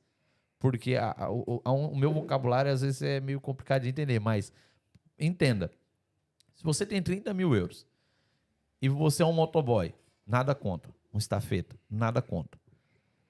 Caraca, você vai sair de ser motoboy, que é onde você juntou esse dinheiro, para abrir um negócio que você não conhece, mas você ouviu falar e você fez um suporte, um, esse cálculo que porque você viu o seu colega fazendo, você viu na internet ou foi por indicação com alguém, a probabilidade de você perder esse dinheiro é muito grande. Verdade. Porque você passou cinco anos ajuntando aquele dinheiro, que você tem total conhecimento, você sabe onde tem multa, onde não leva multa, você sabe onde tá, onde não tá, você sabe exatamente. É. Aí você vai para uma área que você vai ter que se conhecer naquela área. Olha, olha o que você vai ter que voltar para trás? É, na verdade, ele vai assim pagar para aprender. É. É. Então é mais fácil pegar. Então é mais fácil pegar, invista na sua área que você ajuntou aquele dinheiro, não sei qual, qual é a área, invista naquela área e assim aí, aí entra aquela questão do tempo, porque o tempo, que a, a maioria das empresas abre e fecha muito rápido, né? Sim. Então ela fica ali um ano, dois, três, daqui a pouco ela, ela murcha porque a pessoa desanimou, ela não viu proporção de mercado, o imposto bateu na porta, ela não conseguiu um bom contabilista para ajudar. Porque às vezes a pessoa tem um bom negócio, mas o contabilista não ajuda, o conhecimento e tal. Então, invista no seu pega o teu negócio, invista no conhecimento, observe, aprenda um pouco da contabilidade, fica mais em cima do contador, que depois de 5, 10 anos daquele teu segmento, você está estabilizado de uma forma que o cara que está do seu lado vai dizer assim, ah, como é que ele conseguiu? Porque você ficou no teu ramo e foi, foi, foi, foi e se estabilizou. Faz sentido? Total. Eu acho que faz. Agora só tem um ponto aí, às vezes, que dentro, dentro dos que estão a, hoje a imigrar e algumas áreas você, ele, ele não consegue replicar daquilo que ele fazia. Vamos então dizer, um engenheiro, né? Ele veio, trabalhou em obra a vida toda, em grandes projetos, construtoras, não sei, e ele resolve im- imigrar e vai para outro país. Ele, para empreender, ele não vai abrir a empresa dele de engenharia ali, naquele país, que a chance dele conseguir cliente, a não ser que ele já venha com contatos tudo. Então, ele vai acabar por buscar uma, um, um outro negócio. E aí que eu estava dizendo, qual é o negócio que pode estar ligado ao que ele fazia, que é para poder a gente realmente ju- justamente eh, conseguir eh, eh, trazer aquela zona dele de conhecimento, ou qual é o, ou qual é o negócio que o cara simpatizava, né? Ou tinha interesse de conhecer, porque às vezes também tem isso. E o cara para falar, porra, eu gostava de ter um, uma loja de sorvete mesmo, né? Eu me identifico com isso aqui, já trabalhei muito, porque também temos um perfil hoje muito alto de pessoas que já estão vindo para Portugal, por exemplo, e Europa de modo geral, já aposentados, já numa outra fase de vida, mas que não querem ficar parados. Né? É, pessoas que ainda têm muito contributo para dar. E Tão também, ativos, e, né? também, e também tem um perfil daquelas pessoas que estão, desculpa, estão 10 anos trabalhando ah, num segmento, cansou do Brasil, ela vai vir para a Europa, você acha que ela vai nominar qual segmento? O segmento que ela está lá 10 anos E que ela trabalhando. conhece, exatamente. E se em Portugal ou na Europa tiver a oportunidade de ela abrir um negócio naquele segmento, ela é vai onde ela arrebentar. vai. É, é para onde ela vai. É para onde? Você Sim, vê sim, isso sim. no- com o pessoal Vejo, procurando ou não? Vejo, vejo. E aí um, o nosso trabalho dentro disso, que tem um peso muito grande, é na adaptação cultural. Ou seja, imagina, quem trabalha com comércio no Brasil, vem com aquela pegada Brasil para Portugal, que não tem nada a ver, Totalmente. né? Então, Até porque Portugal, tu vai, é uma pessoa trabalhando. Você vai no, tu vai no, em Portugal, numa loja. Pô, é eu tava até comparando esse final de semana. semana. Eu tava no, na, No outlet. no outlet e eu falei, meu Deus, uma loja desse tamanho Um tem funcionário. um funcionário. Tinha E cinco pessoas tinha para comprar. cinco pessoas para comprar. Nossa, era no Brasil, tinha 10 funcionários. Puxando para dentro. né? puxando pra É. dentro. E era uma pessoa só trabalhando com uma loja daquele porte, daquele tamanho, daquela estrutura. Eu falei, é totalmente diferente. É outro, exatamente. Porque aqui não tem, a- é, não tem essa cultura de vender, essa é, ter tem, mas não é tão forte. Muitas vezes não tem, muitas vezes, isso já mudou, mas antes poucas tinham comissão. O funcionário não ganhava, ele tinha, ele tinha um salário fixo. Isso que nós aqui já tivemos projetos nessa área. Como é que eu vou, e até com empresas portuguesas, como é que eu vou motivar o meu funcionário? Ele tinha o fixo, então chega um momento que ele já está ali exausto, ele não vai dar aquele fôlego a mais. É, se, ele tá- se ele já está efetivo, então. Aí, Não, Isso e- tudo influencia. Então, quer dizer, é, mesmo quem trabalha lá com comércio ou, ou consegue fazer uma ligação direta de lá para cá, tem a questão da adaptação de mercado, que é que nós estamos falando, para fazer o tal diagnóstico do mercado. Como é que é o hábito de consumo daqui? Como é que funciona? Como é que eu posso buscar? Estamos voltando agora a falar, hoje escolhi sorvete, né? Mas voltando a falar na, na lojinha de sorvete. É engraçado, por exemplo, Portugal e Espanha eh, são os países que no inverno tem mais quebra de consumo de sorvete da Europa. E são, e são dois países mais quentes. Alemanha, Inglaterra, tudo vendem mais sorvete gelado, né, como é que se diz, na Europa do que Portugal, mesmo com neve. Por quê? Porque culturalmente habituou-se que aqui, quando chega o final do ano, já não se come sorvete. Sorvete é, é- é a partir de março, a partir de abril. Se a criança né, pede sorvete, É. né? Dá uma sopa. Dá uma... Os pais dizem, não, tá frio tal. Não, você vai na Alemanha, tudo tá lá. A sorveteria, o pessoal entra até um bom ambiente, quentinho, eles comem o sorvete ali, depois voltam pro frio. Mas tem um consumo, né? É incrível que agora eu tô matutando. Eu tô lembrando da época da Inglaterra, quando, quando eu tava na Inglaterra. E é real, porque, tipo assim, você vai na sorveteria lá, pode estar nevando, mas você entra lá, tá quentinho, e tu quer comer um sorvete, tu quer... Tu, tu vai, eu saía de casa pra ir na sorveteria. Com neve, né? Com ne- É tipo Uhum. assim. E é verdade. E aqui em Portugal, tipo, a minha menina gosta muito de sorvete. Pede sorvete, a minha esposa pega ela, porque é muito frio, tipo. Aí, aí eu fico matando, poxa. Tadinha da Nicole. Entendeu? Então isso tudo. Agora, ela vai ter que esperar março ela pra vai comer o ter que- sorvetinho dela. é, Quem se deu bem foi Nicole. A partir de hoje o pai vai dizer, ah, dá sorvete pra menina. Liga o aquecedor Não, e dá mas, sorvete. mas faz total sentido até, né? Entrando, eu vejo muito em Portugal agora essa, essa, essa nova onda aí de açaí pra lá, açaí pra cá. É, eu, particularmente, quando eu tô no, shopping, eu sempre pego ali minha, minha, meu pote de açaí. Cada vez, duas vezes que eu vou no shopping, a terceira eu pego o meu açaí quando eu não tenho meus potes sim. em casa, né? Pode não, você tem uma fábrica em casa. É. É massa, é maluco. e Na casa E dele você já- vai ter certeza que você vai comer carne, vai, vai ter churrasco e açaí. Churrasco é açaí. é pô, churrasco, maravilha. batata frita, mas batata não congelada e o, a sobremesa um Pô, açaí. maravilha. E minha carne já chegou? Daqui a pouco. Então é o seguinte, mas assim, ó, nessa onda de açaí, é, o, no inverno, Portugal e Espanha abaixa a questão da. acaba por, é, por ir também nessa mesma leva. Né? É, ou seja, tudo o, o frio, né? até o consumo mesmo de assim, sucos, né? que é mais fresco e tudo, acaba por ter uma queda. Apesar que cada vez menor. Porque se você for entrar, imagina, o açaí já sai um pouco, açaí sai fica redundante, né? Mas o açaí já, ele já varia um pouco do sorvete se você for pegar no formato saudável. Ok? Então você quer ter uma alimentação energética, saudável o ano todo. Então, se você entra, imagina que é o que o açaí tem feito aqui um pouco, no- na questão do estilo de vida, para quem pratica esporte, para quem tem uma vida ativa e come o açaí nessa questão saúde, essa pessoa vai, ela vai continuar comendo o ano todo de forma mais ou menos parecida. A não ser que ela no inverno tá, ela tá praticando menos esporte, está mais sedentária e ela vai acabar comendo menos. Mas está muito ligado a outras atividades dela. O sorvete, como é uma coisa de degustação, prazer, né?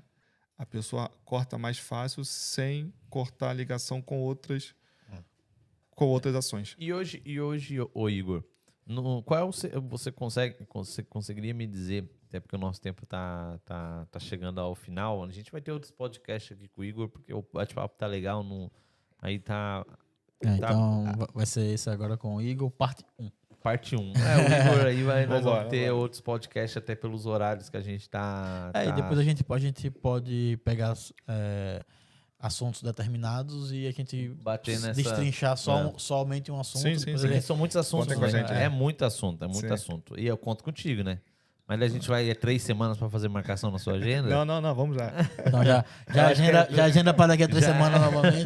Aí quando ele vier, já agenda para mais Já- três e e, aí assim, vai. assim a gente vai fazendo. Mas é, é- isso é, é bom a gente pegar um tema e discutir em É, cima daquilo, sentar- porque é, sentar é um legal. tema. Mas Você, uma pergunta. Vocês param, a gente senta, estuda um pouquinho antes. É, eu. Pra tá Ah, preparado, né? pessoal, eu. eh, Quem sabe não faz ao vivo, entendeu? Então eu tento, eu tento. eu- eu tô aprendendo. Mas existe um segmento que é, o pessoal do Brasil tá procurando muito na Europa, que você vê ainda que não tem tanta estrutura eh, de formatação, tá dando apoio. Existe. Eu não digo nem que não tem tanto. Como é que eu vou dizer a palavra certa? Que tá em ascensão, você quer dizer? É, que, que o pessoal tá procurando muito e você vê que. Não, o que acontece e Boa pergunta. é, o que eles Até porque daí eu posso investir, né? Mas eu acho que são duas questões que não vão, que não vão aqui casar muito, mas, pra- mas se for, mas se for para investir, podemos falar Eu depois. pensando, Tem outras eu tava opções. pensando na pergunta mais ou menos parecida, mas é. Mas o que, que acontece? É, quem chega e está a, a pensar no mercado acaba por pensar muito no mercado de onde vem, tentando encontrar tal oportunidade local. E, tendencialmente, estão caindo muito para a área alimentar nos seguintes produtos que podemos aqui falar rápido: pão de queijo, açaí, cachaça, café. Então, o cara veio e fala: Porra, eu vou começar a importar o pão de queijo para aqui. vou Havaiana também. Havaiana, enfim. Os biquínis já acabaram agora essa É. moda, mas antes era muito. Aliás, tinha portugueses que iam para o Brasil é, comprar é, biquínis para revender para cá. E eu conheci vários aí. que- malas, é, é, e que eu já fizeram conheci uns aí. é, é, Fizeram muito dinheiro, ia lá no porque, Brasil. é, mas hoje em dia já há muitas marcas portuguesas que surgiram nos últimos anos aí, e marcas startups até, né? Inspirada no modelo brasileiro. Inspiradas e que estão com grande sucesso e lá tá, preencheram uma lacuna. Ah, pro- É Entendeu? isso, mas isso que é o bacana. Você vê preencheram uma que lacuna e estão muito bem posicionadas. Então, as mesmas pessoas que compravam o brasileiro passaram a comprar agora um biquíni. porque o biquíni não tem a marca específica, é o estilo, né? É o É estilo. a Brasil, Outra- o Brasil não o- existe biquíni, o- né? outro Existe se- um é, outro, outro segmento, outro, outro segmento também, que a nossa contabilista passou e, ela, e o mercado brasileiro exporta muito para cá, é o mercado erótico. O mercado, todo O- mercado erótico. Sim, sim, sim, sim, sim, sim. Todo, todo- todos os produtos brasileiros. O Brasil tem variedade de todos os setores, né? Então, é assim, o que você quiser, é que eu posso falar tirando tipo, erótico, é, alimentar, produtos é, para clínicas de odonto e tudo. É porque Então, às vezes o pessoal fica focado na cachaça 51, agora na cabaré, no pão de queijo, no açaí. Mas o mercado é muito, Muito grande, grande. né? Não, é muito mais do que isso, né? É, o mercado é muito grande. Então E você pra, tem mim- que e tá- pra mim, como nordestino que sou, farofa, né? É, o outro eu é gosto, eu gosto de tapioca, uma farofinha. o outro é, É, a, a tapioca. tapioca, o outro é o cuscuz Ah, Lá em casa não pode faltar tapioca, não pode faltar faro- farofa e cuscuz. e Tem que café, né? ter. E, ah, café. E agora aprendeu a ser português pra tomar vinho. A é. E você falou justamente do aumento desses pá, produtos aqui à venda, que acontece que o que o Lopes falou é com o aumento da comunidade brasileira, que hoje estima-se que são mais de 380 mil brasileiros luso ou brasileiros europeus em Portugal, ou seja, aqueles que têm a dupla nacionalidade, Ah, não, não. Então pode fazer vezes 10 aí, né? entendeu? Então você pode somar muito mais, mas são mais de 200 mil, pelo menos, residentes, ok? Brasileiros residentes em Portugal, que querem consumir produtos brasileiros. Aí sim abre essa, essa Como Como é, oportunidade. que, como é que eles conseguem chegar nesses números? Porque, por exemplo, estou falando daqueles que estão legalizados. né? Legalizados, é controle de imigração. Se você, for, se você chegar no serviço no CEF, eles- têm os dados. Eles sabem quantos brasileiros que estão aqui. Você vai dependendo do bairro que você vai tem mais brasileiro que português? É porque é zona, né? É zona. Se você, o- hoje o grande centro de Lisboa tem mais brasileiro que português. O grande centro do Porto tem mais brasileiro. Os grandes centros. Nossa, você vai ali em, naquela, naquele chafariz ali, como é que é? Alame- Alame- Alameda? Alameda. É, só tem brasileiro naquilo ali, ué. Não. A- a- a- o bairro de Arroios. É arroios, é, é, o, arroios. bairro, o bairro de Arroios, dentro de Lisboa, é o bairro com maior concentração de brasileiros. né? E com uma concentração de nacionalidade. Nacionalidades, exatamente. Então, É é, é uma- então hoje o brasileiro que o- a pessoa que quer investir, o brasileiro que ele quer investir e sai do Brasil, ele procura muito essas quatro características que é o a cachaça, o café, o café assim, o pão de queijo, Não, ele açaí. procura principalmente aquilo que ele já conhece, que é o que você estava dizendo. Ponto. Agora, fora isso, ele começa a ver o seguinte: calma aí, eu conheço um cara que tem a marca de açaí lá no Brasil, eu vou ligar para ele para ver se eu vou representar Tá aqui. Aí eu começo a importar, começo a vender, começo a fazer dinheiro. A ideia tá lá, é possível, mas a operação não é tão fácil assim. E como ele, há mais 10 a fazer nesse momento a mesma, Mesma coisa, coisa. e chegando aqui com o produto sem posicionamento para o mercado. Agora, Fato. vou fazer. reformular um pouco a pergunta do Matheus. Hoje, pra quem tá cá em Nossa, você tá me pra- chamando de burro assim, ao Não, vivo não, assim. Calma, Tá não chamei de burro. Não, pelo contrário, ele Pelo pegou a sua sua ideia. É, exatamente. ele Peguei a sua, ideia, e vou fazer a minha pergunta. Ah, tá bom, desculpa. Nada se cria, tudo se copia. Ah, tá. Picasso, né? Exatamente. Então, assim, é, hoje, pra cá em Portugal, pra- na sua ótica, qual o melhor segmento hoje? Qual que está em ascensão? Se fosse para investir hoje, vocês olha, é, hoje o mercado dá isso aqui. eu, vou- eu já sei, ele não precisa nessa, eu vou falar aqui, ó. Ele vai falar. Olha, é, eu separava aqui uma coisa: área de serviços, Certo? empresas de tecnologia. Você hoje tem aqui como. Netmore. Netmore é um. Netmore é um estudo de caso, que eu acho que nós podemos depois falar melhor.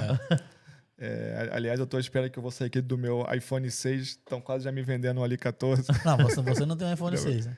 Eu tenho, um eu tenho um iPhone 6S. Corta a produção. Tá vendo? Acabou, Tá acabou. vendo? acabou. Peço desculpa. Mas foi cláusula aqui para poder participar que eu ia ter que comprar outro. É, exatamente. Eu vou comprar e ganhei aqui o convite para fazer parte do podcast. Tô brincando. É, e depois, a parte de alimentação. Tudo nessa área bem, bem posicionado. Você também que consegue trabalhar bem. Depois, tem uma outra área que é, que é uma área que é bem interessante, mas acaba por ser mais técnica, específica, que é de cuidados ok, domiciliares. Ou seja, é, cuidar de idosos, cuidar de pessoas en- enfermas em casa, cuidado é, paliativos, enfim. É uma área que está faltando mão de obra. Temos aí empreendedores que estão montando empresas dessas de ajuda em casa, de enfermagem e tudo. Então, às vezes, nós temos é sair um pouco fora da caixa e você pode montar para ter recursos. Aquela, né? aquela lâmpadazinha aqui agora. Tim! Em casa, neném em casa. Nossa, É, só tem um casa tem- escritório, ligou. Eu tenho- Vai lá. Eu conheço até, uma, eu conheço até uma enfermeira para poder já. É, mas também é um trabalho, esse trabalho é um trabalho que não é Inclu- fácil, né? Inclusive, a gente teve um convidado. Mas também- a gente teve um convidado Desculpa. aqui. É, não é fácil, mas também quero pagar pouco, né? Depende. Lá tá, se você vai entrar pelo dinheiro só, é que não, tá- é, que não é pouco quando você realmente precisa de alguém para poder, pronto, é, tomar conta de um idoso, de um, de um pai, de um parente seu, enfim, pra você vai ter que ter alguém ali. Não, eu digo que paga pagam o pouco funcionário. pro funcionário. Por isso que tem pouca. Por isso tem pouca- Não, não, não, não, não, não, não. É, é que já nem é isso. Você vê hoje aqui em Portugal, estamos a ter falta de mão de obra na área da saúde, até a Ah. parte qualitativa, a, a- a parte qualificada mesmo. Todas essas são técnicas né, e técnicas qualificadas, desde médicos, né, até enfermeiros, até auxiliar de enfermagem. É porque, não é porque pago pouco? Paga pouco comparado à Europa, né? É, comparado Então, à Europa. É, o que Hoje- acontece? Muitos depois imigram, né? Hoje- Agora, dentro do mercado português, que é um país aonde também é bom a gente também falar isso para não criar, né? Aonde a média salarial, se eu não estou em erro, está tá à volta dos 1.100 euros, entendeu? Essa é a média do país. Que dependendo de algumas cidades já não dá para você realmente, né? É, já não chega. É, mas ainda dá em grande parte do país também tem que ver onde é que você vai viver, em qual cidade, etc. Isso dá. Agora, alimentação dá. Agora tem uma coisa que é sempre muito bom falar. Você vai trazer um produto ou um serviço para a Europa e vamos vamos ter como base aqui Portugal. É, você quer se posicionar e mesmo que venha do Brasil esse know-how, esse produto, você pode posicionar como um produto brasileiro para os brasileiros ou um produto que veio do Brasil para o mercado europeu. Então também depende como é que você vai se posicionar nisso. Eu vou dar um exemplo. Panetone. Olha aqui a molinha, desculpa. O panetone, nós aqui, né, em Portugal, no Natal, habitualmente o português não come panetone. Come o bolo rei. Bolo rei é o panetone aqui do final do ano. Mas você vai agora nos supermercados. Eu ontem ainda tive numa rede lá, estavam lá vários panetones. E eu ouvi até uma portuguesa olhando e falando: Ah, isso aqui se come muito, apesar dela saber que vem da Itália, tudo se come muito no Brasil. Ou seja, ela está já identificando que aquele produto é um produto de consumo no Brasil, que até criou uma certa curiosidade. Ela até já comeu e gosta. Mas eu entro, por exemplo, nessa rede, vejo lá uma pirâmide de panetones, com uma marca conhecida do Brasil, imagina, Balduco. Para mim, já se comunicou comigo, porque eu sou brasileiro, cresci vendo as, E traz memórias afetivas. as propagandas, né? Os anúncios dos panetones, Balduco, etc. E posso até levar. O português, ele vai olhar e vai, e vai dizer o que a senhora está dizendo. Ah, isso aqui se come muito no Brasil. E ela vai passar e vai tirar o bolo rei, que é o que ela está acostumada. Você pode mudar isso. É- é- requer tempo, posicionamento, né, para que ela possa levar para experimentar. Além do bolo rei, ela vai ter na mesa. o pane- Você não vai substituir, você vai Acrescentar. acrescentar. Então, isso é um exemplo do tipo: você quer um produto para vender para brasileiros que estão fora do Brasil, que também é um nicho e que não é mal, você pode se posicionar assim dessa forma. Não, eu quero vender para quem está lá, e tem, que é o mercado da, da saudade, como assim se diz. Ou você quer trazer um, um produto do Brasil para que o europeu se identifique e compre. É, eu, eu, eu vou falar uma coisa pra você. No meu ver, eu acho, eu acho não, eu acho não. Eu tenho, no meu ponto de vista, eu acho que o produto que vem no Brasil, o pessoal encarece muito. Não é porque a operação custa cara. O tempo é óbvio custa caro pelo investimento, o tempo para trazer, para regularizar o negócio, tirar da alfândega, tem todo um processo. E como você acabou de falar, você tem um bolo rei, né? Bolo rei. e tem o panetone. Você vê um panetone 7 euros, você vê um bolo rei 3 euros Ou menos. ou menos. Me perdoa. Como que eu vou querer fazer uma competição? com- Como que eu vou querer fazer uma competição, mesmo que seja a um longo prazo, mesmo que eu possa vender aqueles Sim. panetone, se culturalmente eu estou no país que é o bolo rei que manda, eu vou conseguir mudar isso. Será que não é muito tempo? Será que se o pessoal baixasse um pouco a margem pelo fato de que querem ganhar muito em cima de um produto, principalmente os pequenos negócios brasileiros? Eu falo isso porque eu conheço Sim. que eu poderia dar exemplo. Um Sazon que você compra no Lidl por um preço, vai no mercado brasileiro, é quase que o dobro do preço que vende no, no Lidl.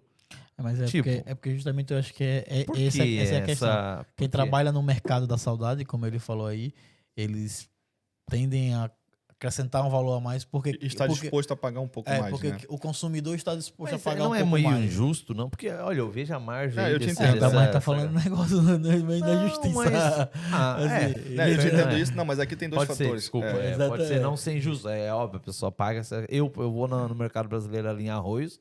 Não vou fazer propaganda para ele, não me dá merchandise. Acabou- Cada vez que você eu acabou- vou é você- você acabou de 170, fazer. 180, mas tem três ali. 160, 170, 180, eu saco uma, saco, uma sacolinha. Só de pão É, francês. pão é 30 cêntimos. Ah, agora eu falei o nome do mercado.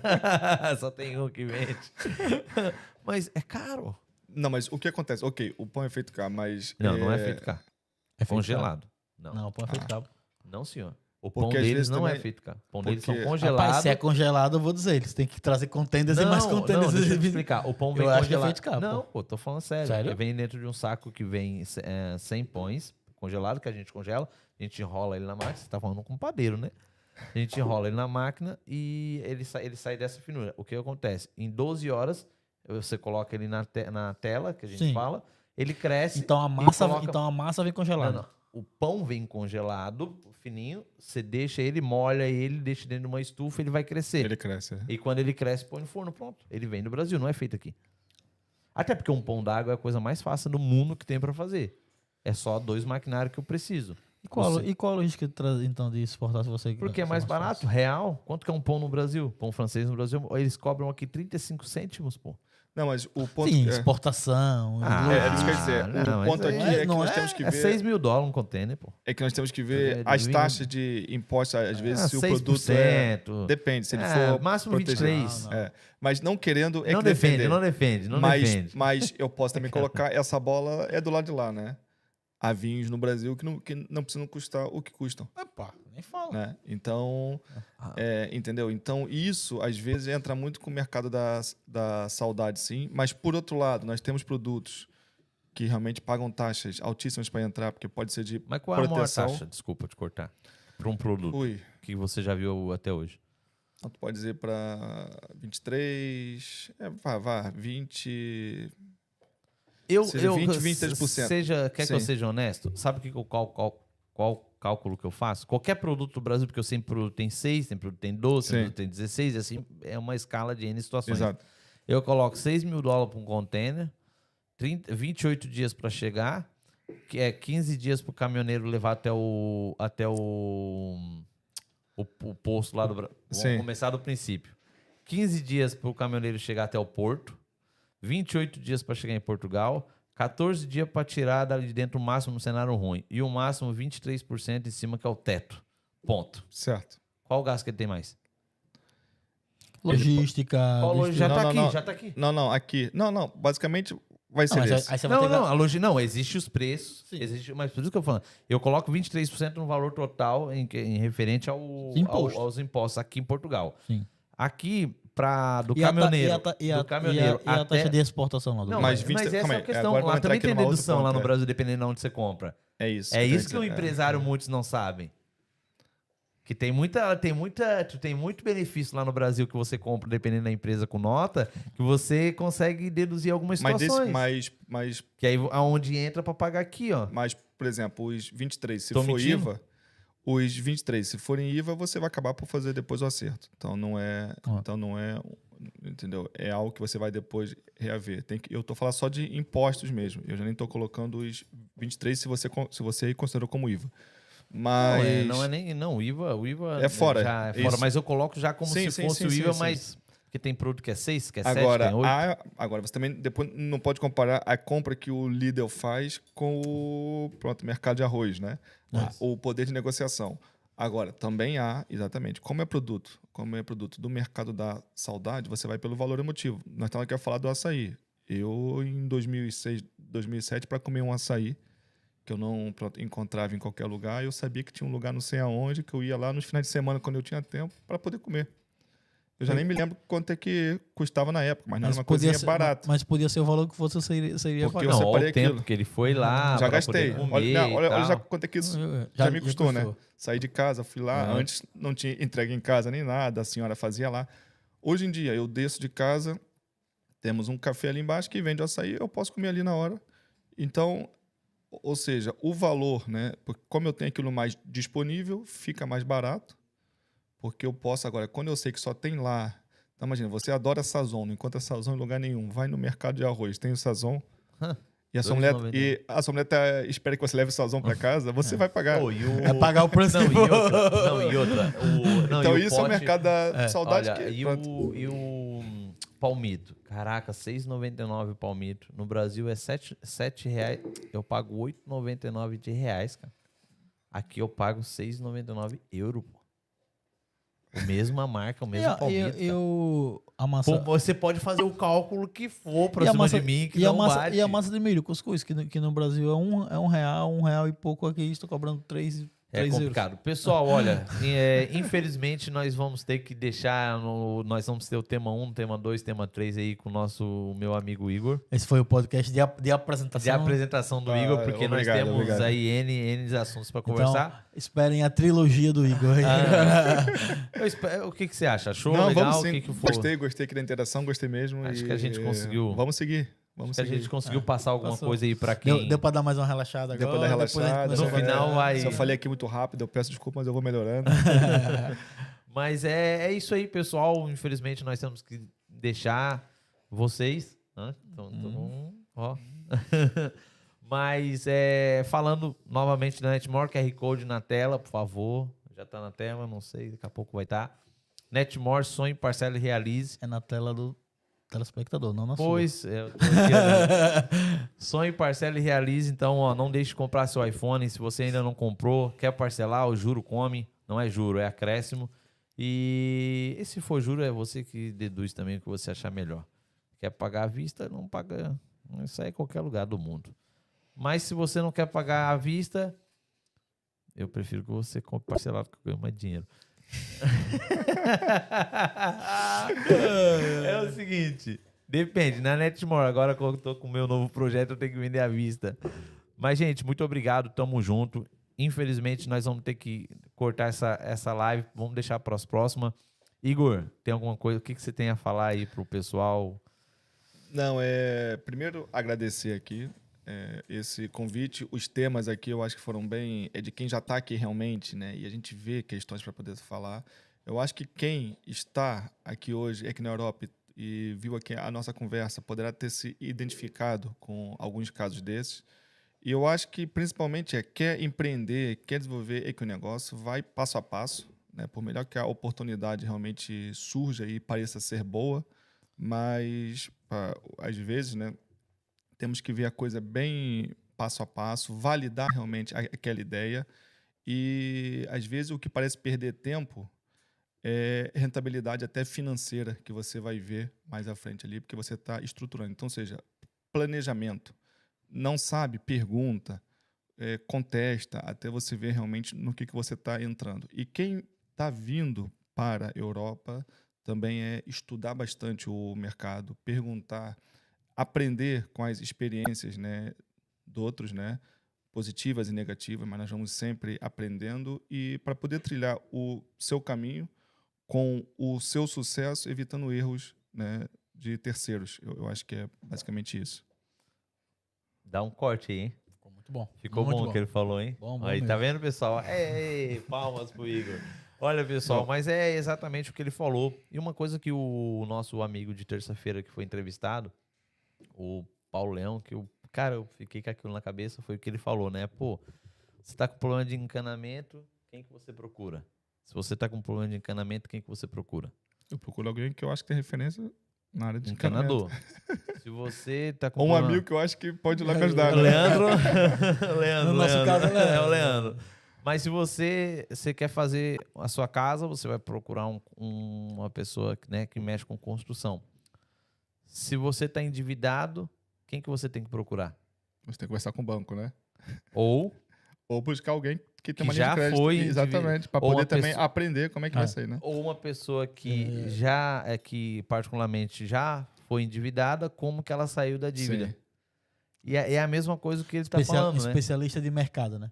Se você não entende economia, então porque as pessoas não, não têm essa cultura de, de viver economia, de E tem só uma coisa aqui exatamente sobre isso, que às vezes eu até falo muito aqui pela consultoria. A consultoria, a gente tenta fazer como se isso fosse, vamos fazer aqui uma ligação esdrúxula, mas com a medicina. É um tratamento preventivo, que é para você não ficar doente, né? O pior é quando o cliente já vem doente, ou seja, ele já errou, ele já perdeu o fôlego financeiro, você quer ajudar, mas ele já está, né? Então, é que não é um tratamento de cura, é um tratamento preventivo. Consultoria é prevenção. É, Ô, Igor, exatamente. mas é, é- é muito assunto. Mas também tem tanta gente da consultoria aí que só Jesus, né? Mas aí já não é. Não, aí se diz consultoria, né? É, é, é, é, Aí é um é, assunto é, Existe profissional mal para todo lado. é, Exatamente, né? mas é- Nós é- estamos na era dos, como, tam- como, dos- como, dos tam- como- especialistas, é, né? Como também, como também eu vou defender aqui agora o outro lado, porque eu também sou, sou consultor. Então, como também você dá consultoria e a pessoa não aplica da forma que você dá, né? Não, isso também. Distorce, então o exatamente. resultado vai mas ser aí vai totalmente cair, diferente. Mas é coisa rápida, só pra gente terminar aqui, realmente, pra não tomar tempo, vai cair no exemplo em que tava falando da franquia. É. O cara liga e vai te dizer: olha, é que não deu certo, não tô vendendo nada, mas sabe que ele tá cumprindo o seu manual, o seu processo, o que você tinha passado, a sua receita de sucesso, que foi isso que você vendeu. É. Né? Então, você também, quando está vendendo uma franquia, você está vendendo uma consultoria, o seu know-how ali para ele, para como é que ele vai É fazer. aquele negócio, ah, o, cara, o cara vai seguir uma receita para fazer um bolo, mas a receita manda você colocar duas colheres de fermento. Ah, vou, vou botar É cinco só- é- porque é. não tem problema nenhum. Seis É, ovos, só tem já quatro. viu que É, nós que- terminamos aí, pessoal, cinco minutos atrás, voltamos e o assunto é, É o mesmo. Mas olha, muito obrigado a todos vocês. Ó, espero que vocês é, sigam, como é que é? Se se inscrevam no canal, dê o sininho para baixo, para cima. Você que mande e deixa lá os seus comentários para que você o assunto que você quiser, você queira saber ou queira aprender, deixa aí o, o comentário e que a gente vai estar tentando trazer essa pessoa ou estar falando do assunto que você quer. Então, ó, gente, muito obrigado. Muito obrigado aí toda a equipe Netmore, toda todo mundo. Igor, muito obrigado mesmo. Se puder agradeço. indicar a gente aí para outra pessoa, a gente agradece. Vamos sim. Se puder tá falando aí pro pessoal, ó, o pessoal lá tá com uma estrutura legal, bacana. A gente agradece até para a audiência crescer. Beleza. E eu te espero, sim, em um- pelo menos mais uns dois, três podcasts aí para que a gente possa ir mais a fundo. Por que, que eu, eu é, gostei do assunto e go- ah, gostaria de ver você aqui? Porque nós estamos daqui. É. né? Você tá, nós, estamos, nós somos empresários daqui. Sim. Estão Aonde- vivendo, né? É aonde a gente paga os nossos impostos aqui. Aonde nós sabemos a realidade portuguesa, da cultura portuguesa e da Europa em, em si. E muitas pessoas que estão lá fora, que, que, que vão nos assistir, têm essa dúvida de impostos, têm as dúvidas de como importar, têm as dúvidas de como comprar uma franquia, de como investir o dinheiro, porque hoje a internet ela mente muito. Então nós vamos entrar mais a fundo a questão de números e a questão aprofundar mais a questão de alguns algumas ah, situações para que essa pessoa possa entender que está Perfeito. falando com pessoas daqui.